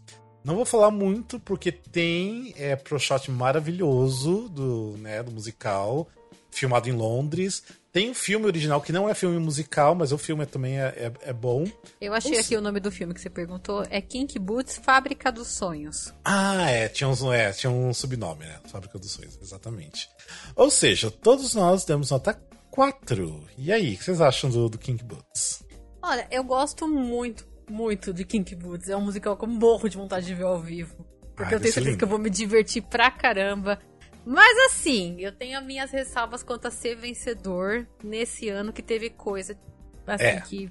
É, que a gente vai falar depois. Mas assim, não tiro o mérito, eu gosto muito da trilha, eu ouço direto. Né, gente, Cindy Lau, por que, que você pode esperar coisa. É, ruim? e ela fez umas Não músicas tem. pop maravilhosas. Né? Não dá. Nossa. A única coisa é que, assim, algumas músicas eu tô de saco cheio, sabe? Porque, igual você te- passou aí com o Nilces, Uhum. Catch Me If You Can tal. Então você vê a galera falando tanto, tanto, É. tanto, tanto, tanto, que você Dá começa a ficar meio com ranço. Então É. eu tenho isso com algumas músicas, tipo com History of Your Own Guys, que eu não aguento mais. Gente, por favor, parem de usar isso em audição, eu não aguento mais. Ah, essa é fofinha, é fofinha. Eu gosto da música, só que eu não aguento mais. Toda hora que eu tô vendo audição, alguma coisa, tá lá alguém cantando Story of the Wrong Guys. Aí eu fico com raiva, aí eu, eu pulo a música. Mas é mais É. por isso mesmo, porque algumas músicas eu tô meio com ranço de ouvir muito. É, mas assim, eu acho assim que o musical tem umas partes de baixo, assim, mas assim, eu acho que é o maior parte, sim. São coisas ótimas. É, e assim, pra mim, eu acho que não é um que não seja um musical super necessário. Mas eu acho que é um musical pra comunidade LGBT tão bom, sabe? De você sair, ver his- uma eu acho história legal bonita. que é nessa época, né, que tá começando ainda a ter esse negócio mais assim, voltado, assim, pra uma história mais É, LGBT nessa época. Então acho que isso influenciou e muito. Claro, não É. tem nem que comparar. E, tipo assim, você termina assistindo musical, você já, sei lá, já dá vontade de sair do teatro, já se montar e de ser drag e. Já pegar uma bota também. Né? Então tem essa coisa muito gostosa, sabe? Tipo, do que uma história e também, né, das músicas Cindy Lauper traz. Lembrando, são músicas originais, não são as músicas assim de Lauper conhecidas, né? Então são todas Não é um jukebox da Cindy Lauper. É, não é. E você, Phil? Você tá quietinho aí? Então, eu gosto de, de, de Kink Boots, mas eu sofro de ranço. Porque eu assisti Matilda, acho que tipo dois dias antes. Aí você tava assim, eu ainda tava cantando Matilda quando eu entrei pra ver Kink Boots, e Kink Boots ganhou, e eu falei assim, é isso que ganhou de Matilda? é, já, vocês já podem ter visto pelo meu fundo que eu sou Team Matilda nesse ano. E assim, não é que o musical seja ruim de forma alguma, eu acho ele um pouco raso, eu acho que ele ele não, não se aprofunda tanto, ele nem tenta ser muito profundo. Ele é muito mais Sim. divertido, ele é muito mais pop, ele é muito mais chiclete. E ele faz 100%, ele consegue totalmente esse objetivo dele. Mas eu, eu sou Team Matilda nesse ano. Mas é uma trilha assim super gostosa, é uma trilha que dá pra você ouvir muito feliz. Eu ouço várias vezes, várias músicas, é uma trilha muito boa. Assim. É, eu acho que quando ele começa a tentar se aprofundar, até mesmo pela questão do preconceito e tudo mais, ele já, tipo, volta pra superfície, né? Tipo, não, não vamos se aprofundar nesse tempo pra não ficar Vamos pesado. ficar uma coisa mais Segue uma leve. coisa leve mesmo. Tipo, é pra ser diversão, tipo, sessão da E tarde. tá tudo certo, tá tudo certo. Não precisa É, tá todo tudo mundo certo. pesado, não. É, tá. né? Tipo, não estamos reclamando em relação a isso, mas é que eu acho que de repente se aprofundasse muito, não teria o porquê também, sabe? Tipo, é igual o Felipe falou, não foi feito pra isso, foi feito pra ser uma diversão mesmo ali. Tá tudo certo. É isso. Ai, mas é muito bom, é muito bom. Vamos falar do próximo musical, que é o Bring It On, The Musical, que é o aquele baseado no filme Teenagers, As Experimentadas, né? Exato. Gente, pra quem não sabe, Bring It On são músicas do Lin-Manuel Miranda. Ah, não todas, né? Não todas, mas a grande É, não maioria. todas, é. E do Tom Kitt, que é o, o- o orquestra- orquestrador, nossa, nem sei se existe. Compositor. Compositor. Compositor. Compositor não, né? Ele fez os arranjos novos do, do bonitinho que tá aqui atrás de mim, né? Do American Idiot, ele fez alguns arranjos novos. As le- Algumas letras também são do Lin-Manuel Miranda com a Amanda Green. E conta a história da Campbell Davis, que é uma líder de torcida, que ela quer liderar o time pra vitória no Campeonato Nacional. E aí, tudo, a história se cria tudo a partir desse mundo das líderes de torcida competitivas e nas rivalidades que elas têm. Então ela tá bonita, tem, tem, tem tudo, ela tem tudo. Tem um namorado, e aí ela começa é, a ter, começa a ser a capitã da líder de torcida, e aí ela, do nada, meu Deus, eu vou para uma nova escola, no centro da cidade, onde ele não conhece, onde ela não conhece ninguém. E o pior de tudo, eles não têm líderes de torcida. Então aí ela começa a fazer uma amizade com as garotas do time de dança tal. E aí ela, ela acabou se treinando pra participar do campeonato nacional de líderes de torcida. é, eu, É bem diferente do filme, né? O filme não Sim, tem nada sim. disso. Sim, assim, é, é um pouco diferente, sim. é um pouco diferente, sim. É, eu assim, eu sempre fui apaixonado por esse filme, que eu acho muito bizarro o título em português ser uma outra palavra em inglês, que é Teenagers, às vezes apimentados, que não tem nada a ver, né? E assim, pra quem não sabe, são, acho, quatro ou cinco filmes, eu já vi todos, é maravilhoso. é muito gay, Nossa, é muito fã. gay. É muito gay. Então, na época que saiu o musical, eu tava muito obcecado pra ver esse musical, né? Então. E assim, as músicas são incríveis. Tipo assim, você consegue ver que tem coisa do Lin ali, tipo, é muito dedo dele ali, algumas músicas. E é um pop muito forte, não é um pop raso, é um pop assim que. Assim, foi composto pra realmente contar uma história, uma, uma coisa boa. É, eu não sei explicar exatamente a palavra que eu queria usar. Mas, é, para mim, esse, esse musical tem tudo. Ainda eu acho que, assim, não, realmente não fez sucesso. Não é um musical perfeito, porque é uma história realmente mais pra adolescente. Mas, por exemplo, esse aqui é um tipo de, de musical que pra mim é muito melhor do que, por exemplo, o Mean Girls, que faz super sucesso, sabe? Sim, eu ia falar O- isso. o E Bring It On- Eu acho que eu. Desculpa, pode falar. Não, não, pode falar, não. Não, eu ia falar que o Bring It On, tipo assim, é tão jovem como Mean Girls e foi totalmente esquecido, sabe? O que é uma pena, porque você pega assim, a história do Bring It On, pra mim, funciona melhor que a Mean Girls. Uhum. E funciona melhor até que um, um dos meus queridinhos, que é o Heathers. Eu adoro. Também é uma Sim, história sim. adolescente, mas o Bring It On, gente, ele, ele pisa lindamente em Mean Girls. E eu gosto muito de Heathers, e no máximo o Heathers ele faz um carinho na cabeça. Sim. Porque ele pisa só no Mean Girls. que eu- já fica claro, gente, que eu vou falar muito de Mean Girls no próximo episódio, tá? Porque eu detesto esse musical. Mas enfim. É, não, quando a gente chegar lá pra frente, agora a gente comenta. Mas o Bring It On tinha tudo, tudo, tudo pra cair no gosto, igual caiu o Mean Girls, igual caiu o Heathers. E não Sim. é, gente, por quê? Vamos enaltecer o Bring It On, é muito legal! Sim, eu é tô muito. indignada! Mas é muito bom. Você chegou, você não chegou a ver, né, Fio? Fio- Viu? Não, eu não sei se ele. Eu, eu confesso que eu tinha um preconceito com ele, assim. Eu acho pelo. Não sei se pelo filme. Eu achava que ia ser muito bobo. Eu não sei, eu não conhecia nada dele até o desafio. E eu fiquei. Gente, como eu me arrependi, assim. A trilha é muito boa. É, talvez seja uma das melhores trilhas do ano. Muito. Eu, eu não falei, a gente deu nota 5, né? Eu não falei ainda. Nós demos nota Acho 5 que todo mundo. nota 5. E assim, eu, fiquei, eu, eu tava pronto pra, pra dar um 2, assim. Ele foi num 5 de, de- de me dando tapa na cara, assim, sabe? E a trilha, é, você ouvindo as letras e prestando atenção, você vê assim, gente, essa trilha, essa trilha- a, letra não é, não é adolescente burro. Pelo contrário, as letras são muito inteligentes, a forma como eles usam as palavras, as rimas, é tudo Uhum. muito bom. Por isso que você vê realmente o dedo do, do Lin ali. Porque assim, não, não fizeram querendo agradar adolescente idiota, sabe? Eles fizeram realmente pensando em fazer algo inteligente, fazer algo bom. Me surpreendeu muito, a sonoridade é muito diferente de qualquer outra coisa que eu tinha ouvido na Broadway até esse ponto, foi muito legal. E assim, realmente vale muito a pena ouvir. Assim, se tem uma trilha até agora, assim, que eu falo, desse, de- de- dessa leva, eu falei, ouça essa, porque você vai se surpreender positivamente, talvez seja essa. Sim. É, e tem assim. É, igual você falou, são músicas inteligentes, são músicas fortes. Tipo assim, por exemplo, tem a música do Your Thing, que eu acho maravilhosa. Que pra mim poderia facilmente ter tocado muito em rádio essa música, sabe? Tipo. E outras, inúmeras outras músicas, sabe? Tipo. Ah, não sei. Eu sou apaixonado por esse álbum, sempre fui. E até hoje eu não, não entendo como as pessoas simplesmente ignoraram esse musical. Então. Ignoraram e ignoram, né? Muita gente ainda É. nem, nem sabe da existência dele hoje em dia. Sim. É, foi totalmente esquecido do churrasco esse musical. Uma pena. Vamos pro próximo musical, que é o Christmas Story The Musical. Então, esse musical. Ele é sobre um menino de 9 anos chamado Ralph, que o sonho dele é ganhar uma arminha de pressão, uma BB gun. Uhum. Eu particularmente não gostei desse Esse musical, gente, e é É basicamente é isso que eu lembro dele. ele é esquecível nesse nível.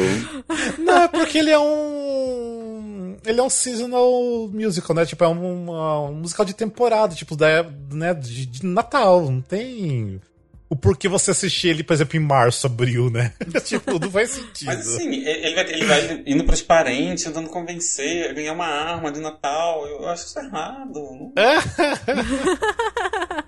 É, uma arminha, né? Não é uma arma, é uma arminha, né? De brinquedo. Mas faz apologia à violência da mesma maneira. Eu acho, faz arminha, faz arminha. Ah, faz chanção é. minha. Não, Você acha que eu voto É, mas hoje eu acho que já mudaria esse- essa parte do plot. Eu acho que já mudaria. Até 2003 eu acho que tudo bem, mas com tanta coisa que foi acontecendo, né, no passar dos anos, eu acho que hoje em dia ele já não colocaria isso.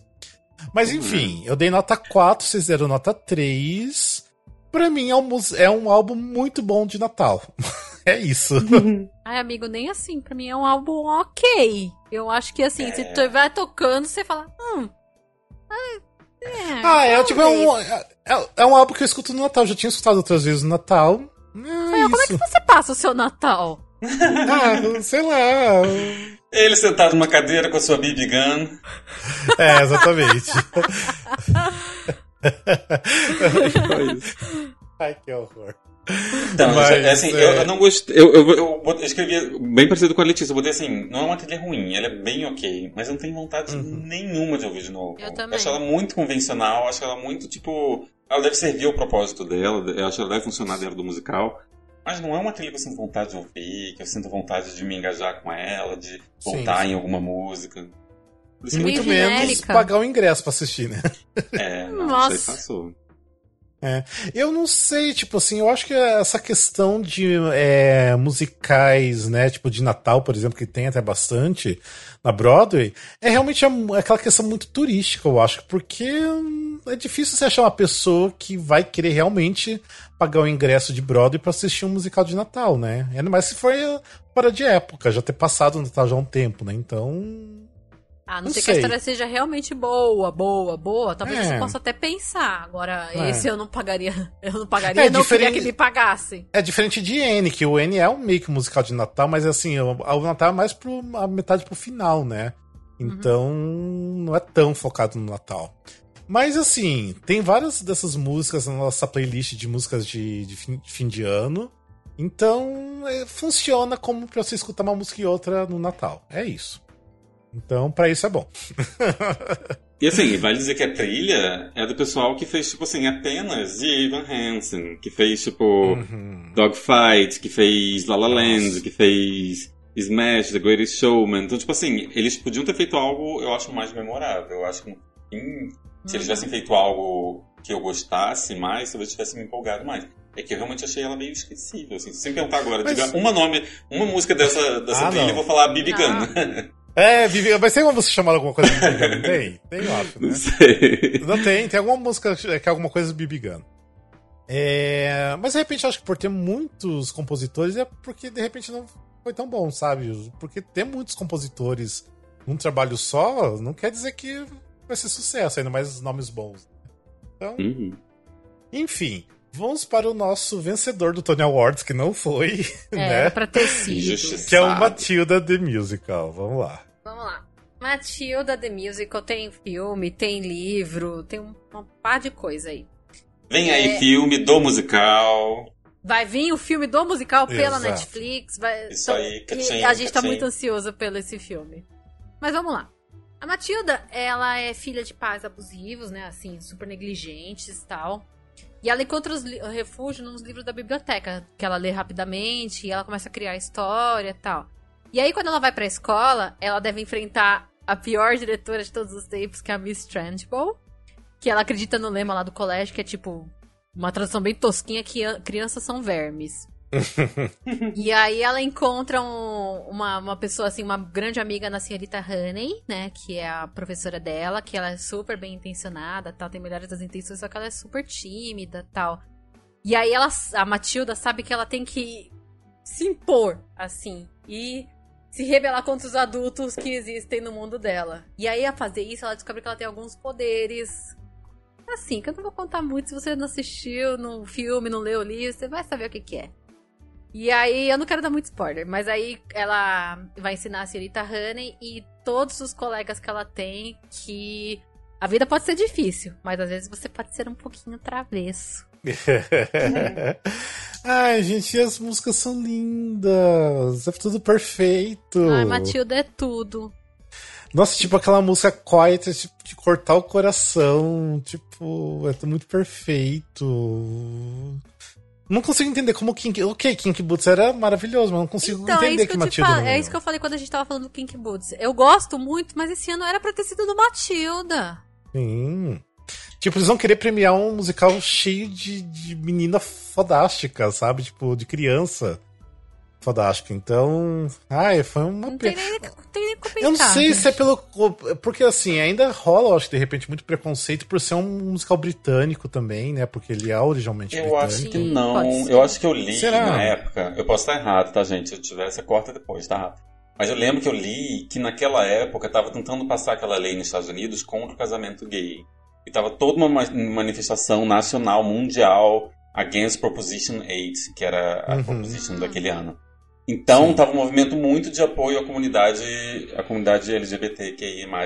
Então, e aquele e Kinky Boots Ah. acabou virando um grande representante da comunidade nessa época, enquanto Matilda não estava representando muita coisa no sentido de. Ah, sim. Ah, então então acho que foi, sentido. foi, foi um voto meio político, pelo que eu entendi. Eu posso estar falando Ah, merda, tá. mas eu acho que Não, foi mas eu lembro realmente do, do Preposition 8, é verdade. Hum, faz mais sentido se for assim. É. Sim. É, uma pena, porque Matilda é incrível. Em breve, eu acho que teremos aqui no Brasil. Ai, gente, por favor, Ai, eu só tô tá esperando. Numa Não, coletiva que a gente foi, eu não vou contar, não vou entrar em nomes, mas uma coletiva que a gente foi, eu lembro que perguntaram: quando vocês vão anunciar Matilda aqui no Brasil? Aí todo mundo caiu na risada e falou: em breve. É. Eu fiquei tipo, Eu felizona. Sim. Não, vai ter, vai ter, com certeza vai ter. Com mas certeza, é. gente, vai ter Matilda é um... e tem tudo pra fazer sucesso aqui também. Sim. Uhum, vai ser lindo. Uma Ah, coisa que sempre me impressionou em Natilda é que aquelas crianças de 10 anos de idade fazem sotaque britânico e elas não são britânicas. Elas sim. aprendem aquilo. Eu, porque, primeiro eu pensei, gente, eles importam a criança, eles trazem pai e mãe da criança lá da, da Inglaterra pra fazer aqui, porque não é possível. Aí depois, não, elas aprendem. Gente, eu com 10 anos de idade, eu não fazia nem pintura com mão. Que pessoa com 10 anos de idade consegue atuar, cantar, fazer sotaque britânico? Gente, é surreal. Mas eu não entendo, por que eles tinham que fazer sotaque britânico? Podia ser até se passar. Eu acho que a história é muito britânica, o livro é britânico, então assim. Sim, mas por exemplo, É, o pode filme não é, tipo. O filme é americano. Ah, porque americano, o pessoal do cinema não tem respeito nenhum, né? Sim, sim. Então, mas eu acho que não precisaria realmente, sabe? Tipo, fazer essa. É, isso essa também coisa. só rola nos, nos Estados Unidos, né, Pico? Se montarem aqui no Brasil, a criança não vai ter sotaque Ah, não, com né? certeza Ah, não. sim. É, lógico Então, que só os Estados né? Unidos que vão ter isso. Mas eu acho assim, a, é, a minha opinião, eu acho tão lindo, acho tão melancólico. Eu acho que. Não sei se é a experiência gay ou a experiência de você se sentir isolado na sua própria família, de você não pertencer. Aquela relação da família dela ser contra ela, rejeitar ela, a ponto de no final, tipo assim. Ah, não vou falar o final. Enfim, mas é- toda essa relação dela não ser aceita, dela ser diferente, ela gostar de livros, dela. Sabe, eu- isso mexeu tanto em mim. E quando você vê um Matilda, ah, musical infantil, crianças, deve ser tudo alegre, vão estar jogando chiclete no cabelo uma da outra, sei lá. Vão- a gente pensa que vai ser uma coisa idiota, fofinha assim. Não é, ele é muito dark, ele é muito melancólico, ele é divertido também, as crianças não vão sair chorando, calma. Mas assim, o adulto vai ter uma leitura totalmente diferente. E é tão gostoso de ver. E é tão profundo. A trilha é tão linda. When I Grow Up, aquela cena dos, dos balanços. Nossa, Nossa, senhora, assim, Nossa. é, ó, arrepiei, arrepiei. É assim, gente. Assim, pra mim era, tipo, É. realmente era o vencedor moral do ano. É, te- é, deixa eu falar um nome que é muito importante, porque espero que esse cara faça muitas coisas incríveis ainda, que é o- são músicas do Tim Minchin, né? Que é do mesmo também que a gente até vai falar depois, que é do mesmo compositor de Groundhog Day. Que esse cara eu acho maravilhoso. As músicas, as composições, ele é, é foda. Eles são incríveis. Ele é É incrível. só incrível, é incrível, incrível, incrível. Espero que ele faça muito mais outros musicais por aí. E é isso, vamos para o. é, ah tá, agora temos aqui os musicais, né, que eu escutei. Que tem o Hands on a Hard Body, que esse musical é bizarro, que tipo, é meio que a história de um. É, uma prova de resistência do Big Brother, praticamente. Meu Que é, que, é que é aquele game que você tem que ficar encostado num carro até a última pessoa é, ficar e daí é o ganhador do, do carro. É um musical baseado nisso. Tá todo mundo com a mão no carro o tempo todo durante o musical. E vai saindo as pessoas. e eu dei nota 2, que a trilha é bem ruimzinha, não é à toa que. Ah, Fracassou na Broadway? Não achei tão ruim, não. Ah, eu acho ruimzinho. Eu acho bem ruimzinha a trilha. Não, não curto muito, não.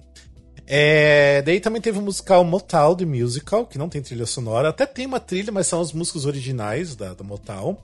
E daí tem o musical Cinderella, que é do Rodgers and Hammerstein, que já tem uma montagem aqui brasileira também. que. Ah, vocês colocaram a nota aqui também de vocês, né? Eu dei nota 3, né? Letícia. É, Felipe 4 e Letícia 3. Eu acho. Eu amo Rodgers and Hammerstein, mas pra mim Cinderela. É não ok. acho tão incrível. É, pra mim Eu é acho ok só. okzinho. Ah, eu adoro. Inclusive, essa semana foi TBT, seis anos que eu vi. Ai, Deus. Ah, Com a Vamos para o ano Deneme. Vamos para o ano de 2014, que o vencedor desse ano foi o A Gentleman's Guide to Love and Murder. Então, esse ano foi muito legal. Esse foi o ano que eu zerei a Brother, gente. O ano que eu saí de lá tendo visto todos os musicais. o Gentleman Guide é a história do Monty, Monty Navarro. A mãe dele morreu. E aí ele descobre que, na verdade, ele é um dos descendentes de uma família do, do Earl. Uma família muito rica, muito aristocrática. E ele é, tipo, sei lá, a 17 pessoa na linha sucessória.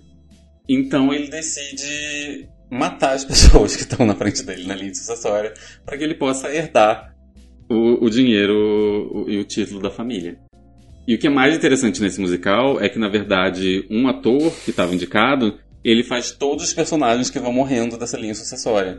Então ele tem aquele fator meio Irma Vata, sabe? Ele, vai, ele entra e sai muito rapidamente, no piscar de olhos, quando você vê ele é outro personagem, é outro personagem, é outro personagem, e vai morrendo, vai morrendo, vai morrendo. E é um elenco muito bom, e é um musical muito divertido de assistir, e não é divertido de ouvir. Então, assim, não recomendo a trilha, mas no palco funciona assim, de uma maneira, você fica totalmente envolvido, é totalmente divertido, ele é totalmente empolgante. A minha nota foi 3, mas foi totalmente pra trilha, que não é uma trilha gostosa de ouvir. Assim, ele não passa nem de perto toda a diversão do palco. E parece que se arrasta a trilha, né? Porque tem tipo uma, hora, uma horinha de trilha, mas se arrasta demais. Parece que é umas Parece duas umas- horas. É isso que eu ia falar. Ela é uma, Foi. uma trilha cansativa. É, nós temos nota 3 todo mundo, né? É aquela coisa, eu já vi vídeos, eu acho muito interessante pelos vídeos o musical, mas se fosse considerar pela trilha, realmente não, para mim não sei, tipo assim, eu não consigo entender pela trilha como ganhou o Tony Awards, mas eu acho igual o Phil falou, né, assistindo é outra coisa e eu realmente sei que é mais interessante, né? Eu acho que até é um motivo de ter ganhado, mas enfim, a trilha pra mim é nota 3. É isso? Bora pro próximo? É, não tem É. muito o que falar, né, é gente? Isso. É isso. Pra mim foi assim um ano bem bem ruinzinho, para ser outro ano pra mim que foi bem bem ok, sabe? Tanto que aqui tem uma linha de, de nota 2 aqui que eu dei, que pelo amor de Deus, mas enfim. Ó, vamos para o próximo musical que é, não tem trilha sonora, que é o After Midnight, que daí é outro jukebox de Duke Ellington.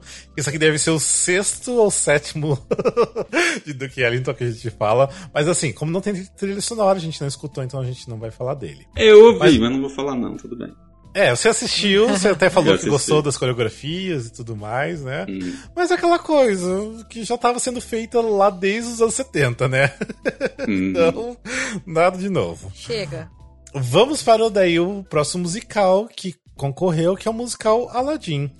Bem, o musical Aladdin é um musical da Disney, né? Baseado lá no desenho do Aladdin. Não vou entrar em detalhes da história, mas é aquela história clássica, né? Que se passa em Agrabah, do moço pobre que se apaixona pela princesa Jasmine. Enfim, eu acho que todo mundo conhece essa história, porque a Disney é muito popular. Além de ser. Tipo, mesmo que não fosse da Disney, já era uma história muito popular, né? Antes de ser desenho da Disney. Então, só pra gente até economizar um pouco aqui, porque basicamente todo mundo sabe sobre Aladdin, né? Não vou entrar em detalhes da história. E nós, eu e Letícia. Ah, não, eu e Felipe demos nota 3 e Letícia nota 4. E aí? Ah, é, eu- eu gente, to- todo mundo que tá me ouvindo aqui já sabe que eu sou careca de. Tá careca de saber que eu sou garota Disney, né? Então. é, é mais por isso, é mais. Eu gosto muito do Aladdin e pra mim ele funciona como. Não é o melhor musical da Disney. Jamais. Sim, tá longe funciona. disso.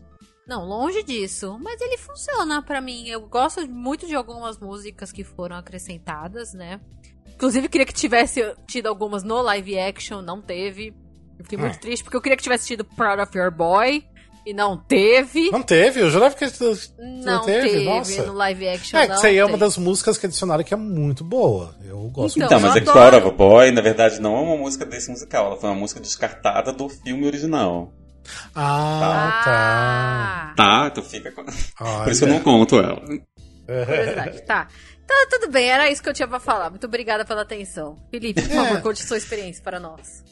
Então, eu também sou Disney Boy, eu também sou muito maníaco por Disney. É, o meu problema com esse musical é Eu acho que nada do que eles acrescentaram, e eu considerando que Proud of Your Boy não foi acrescentada porque já era do filme, mas foi descartada, nenhuma das músicas acrescentadas eu acho que cresceram, agradaram, melhoraram a história. Eu não gosto deles terem colocado três amigos no lugar do Abu. Eu não gostei. Todas as modificações que eles tiveram que fazer para caber no palco, eu não gosto, assim. Eu acho que não melhoraram o musical. E apesar de eu achar que ele tem coisas muito interessantes, assim, a cena do, do tapete, eu falei, não, aqui realmente voou, gente. Não, não tem explicação, passa pano em cima, passa pano embaixo. Eles estão voando, não sei explicar o que, que aconteceu aqui. Para mim era magia de verdade. O gênio, que foi até o ator que ganhou o, o Tony, que é o James Monroe Iglehart, ele é muito foda, ele é maravilhoso, ele realmente ele carrega o musical, assim, as cenas dele, a do Prince Ali, a cena dele com Never Had a Friend Like, Friend like Me, realmente se destacam totalmente. Mas eu nunca vou ver essa trilha de novo, porque assim, para mim não tem nada nela que justifique ser ela e não a, a do filme, porque assim, as modificações do filme pra mim não funcionaram, diferente de, de, por exemplo, do, da Bela Fera, do Rei Leão, que eu acho que realmente deram novas camadas, expandiram e melhorou. Pra mim ele só piorou o filme, então por isso é que eu dei um Uhum. 3, porque as músicas que são do filme ainda são músicas boas, porque são músicas maravilhosas, mas o que ele acrescentou a mais pra mim não não não funcionou. É, até eu ia comentar, tinha até esqueci do, do que fez o gênio, né? O Hart, que ele até fez o Memphis. Eu acho que não sei se ele, ele deve, não sei se ele ganhou, mas ele concorreu ao, Tony pelo Memphis. Que ele é incrível, ele é incrível, ele é foda, ele tá, é, até fez Hamilton também recentemente. É, e pra mim ele é a melhor coisa que tem no Aladdin. Então, pra mim, igual você falou, ele carrega realmente o espetáculo. E eu não gosto de Disney, não sou muito fã de Aladdin, então pra mim é uma Não, trilha não, ok. não, Aladdin, você não tem, você tem problema com o Disney, Rafael. Você tá falando isso Sim, mas eu falei, Leão. mas Do- acabei de falar Leão, que eu não da- go- da Bela Fera. Acabei de falar que eu não gosto de Disney. Então, tipo, Então, pra mim.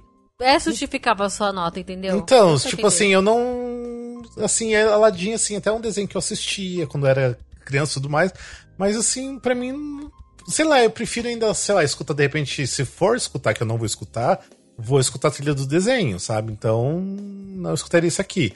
Tenho muita vontade de ver montado com a Mirtes Monteiro, aquela nossa brasileira que Ai, fazia a na Alemanha. Maria. Ela, assim, é incrível. Eu queria muito ver o musical por ela, sabe? Então. Mas, tanto que assim, meu sonho de repente se um dia fosse montado aqui no Brasil, eu trouxesse ela pra fazer a Jasmine, que ia ser incrível, né? Então. É isso. Mas é isso. É, vamos para o próximo musical, então, que o musical é Beautiful, The Carol King Musical.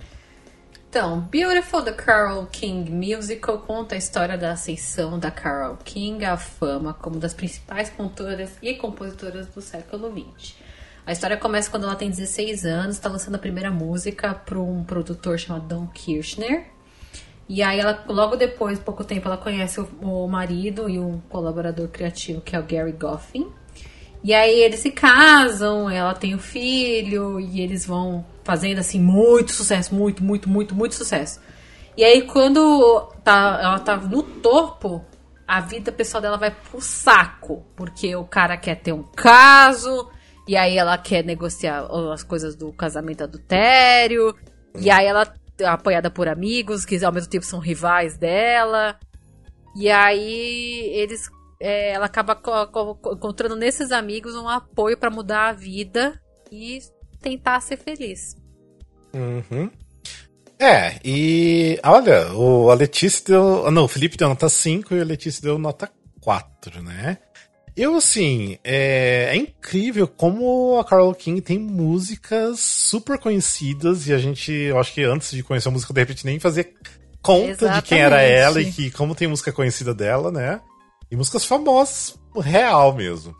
E, e assim, o Felipe com certeza ele viu, né? Deve depois contar pra gente como que foi incrível. Mas deve ser muito lindo assistir isso aqui ao vivo, porque a trilha é gostosa de escutar. E fez super sucesso na Broadway, então assim, teria muita curiosidade de ver isso aqui montado, sim. E o álbum é, é lindo, é lindo. É, eu só não dei 5 porque eu não vi ao vivo. É um 4,5, é o 4, meio 4,5, 4,6. É, eu também, Eu tava, não- tava É, passando tava do bem 4. tentada a dar um 5. Só não dei por Sim. causa que eu não vi ao vivo, então eu não quis falar 100% de certeza. Uhum. Mas, Mas, Felipe, gente- divulga aí pra gente. Ó, sem querer decepcionar vocês, é mais um caso que é melhor não ver. Sério? Mentira! O libreto é muito cafona, ele é muito tipo, e aí aconteceu isso, e aí ela ficou famosa, e aí, tipo assim, é muito esquemático, ele é muito ruim. Nesse tipo do, do. Summer.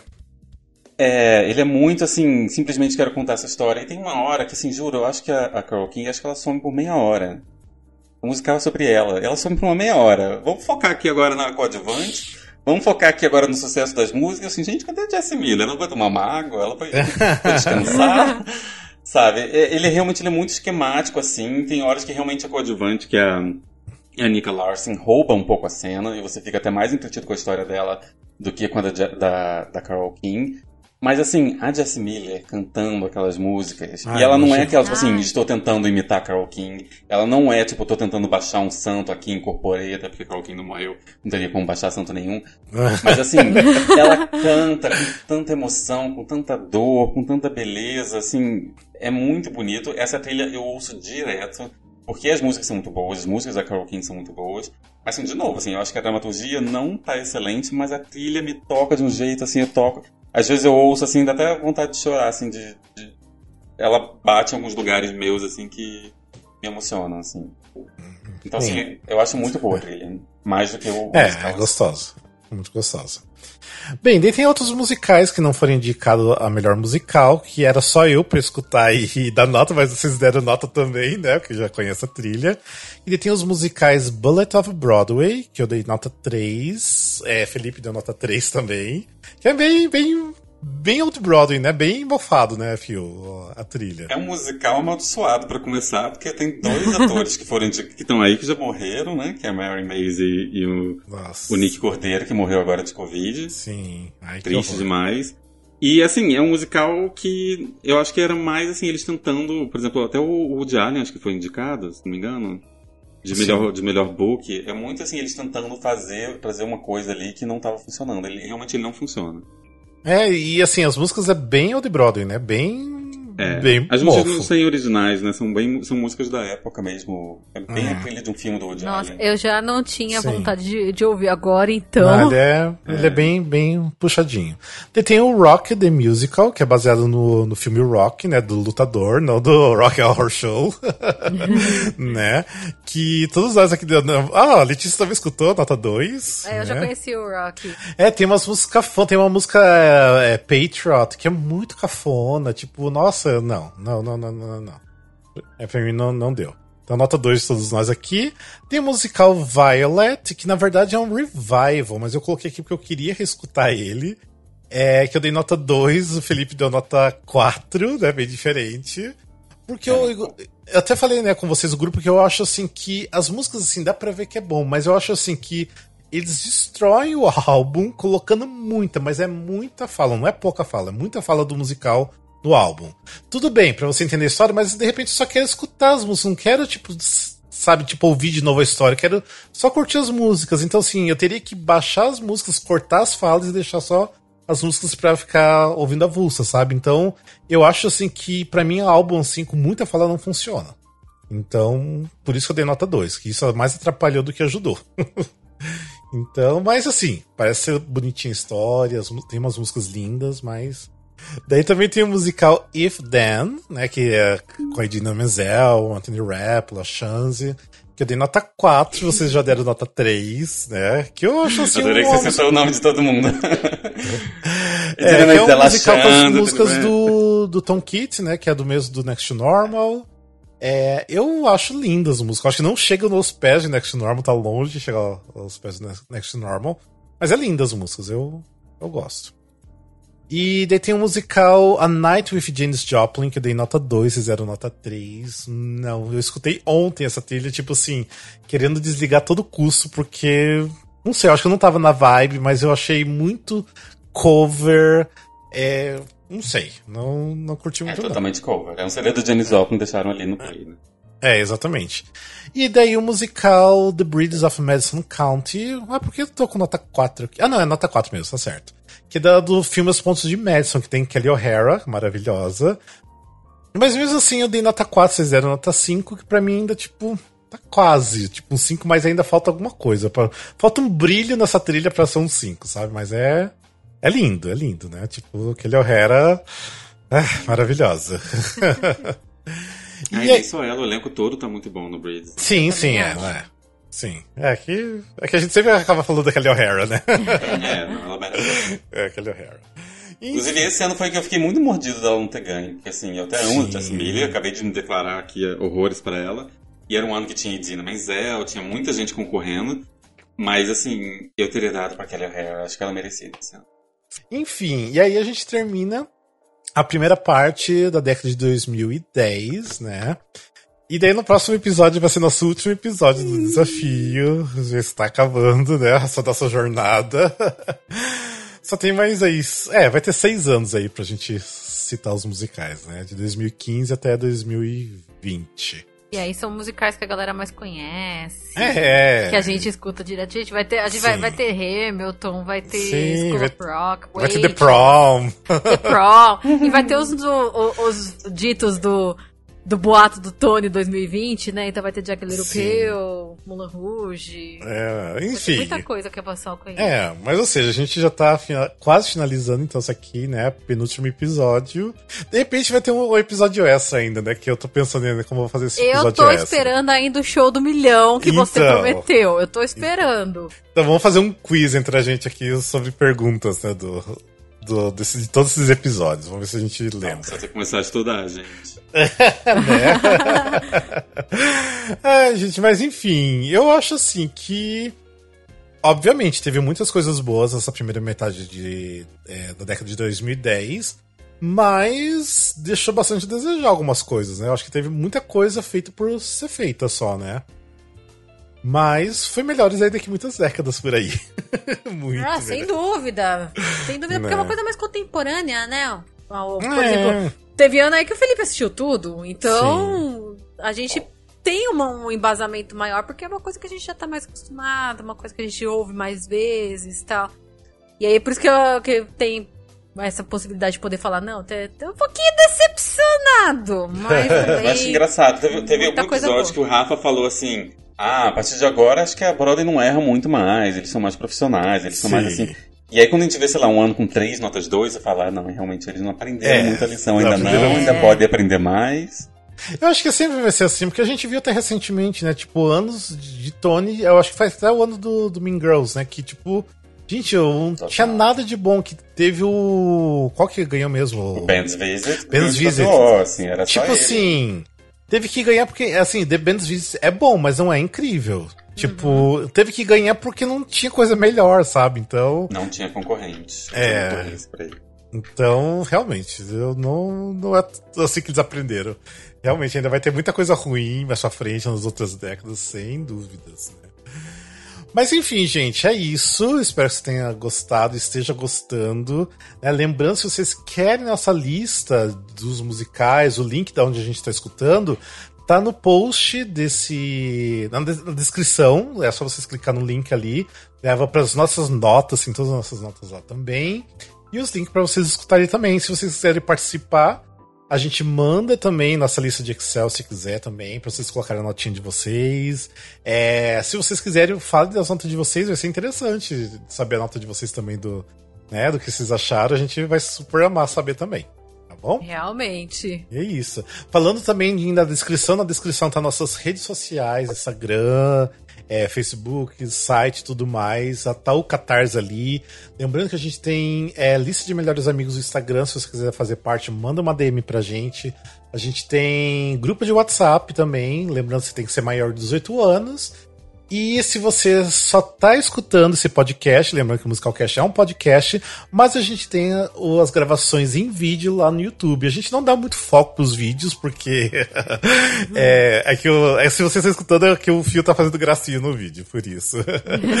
é, porque a gente dá realmente, porque o Musicalcast é um podcast, mas a gente coloca lá de curiosidade pra vocês os vídeos das gravações uma semana depois, né? Porque assim, tem coisas que a gente corta na edição do podcast, que tá tudo lá no vídeo, tem os bastidores das gravações lá, então fica tudo registrado pra vocês darem uma olhadinha lá. E se vocês quiserem, de repente, né, ouvir o episódio com uma outra cara em vídeo, olhando nossas carinhas, né? Então tá tudo Vendo lá nossos também. fundinhos. É, os fundos, né? Porque hoje a gente tá com o fundo de Matilda, de American Idiot e Sister Act aqui, né? Então, Ou seja, assista os vídeos também, tá tudo lá no YouTube, só procurar por Musicalcast. E se vocês gostam do nosso conteúdo, recomendem para amigos. É muito importante boca a boca. Eu sempre falo que a gente gosta de um boca a boca, né? É sempre importante. e quem não gosta, né? Enfim. Então recomende a gente. É porque é importante vocês espalhar, né, a nossa palavra também, porque a gente tá espalhando a palavra dos musicais para todo mundo aqui. Tá bom? E é isso. Querem falar mais alguma coisa rapidinho? Eu acho que é isso. Só isso. É isso, né? Agora se preparar pro último episódio, que eu espero que seja em breve, que a gente volta pra, Ah, Com- vai ser sim. com, com a nossa despedida do, do desafio. E é isso, gente. Obrigado por vocês escutarem a gente e até o próximo episódio. Beijos. Obrigada, Até beijo. mais, então. Beijo. Tchau, tchau.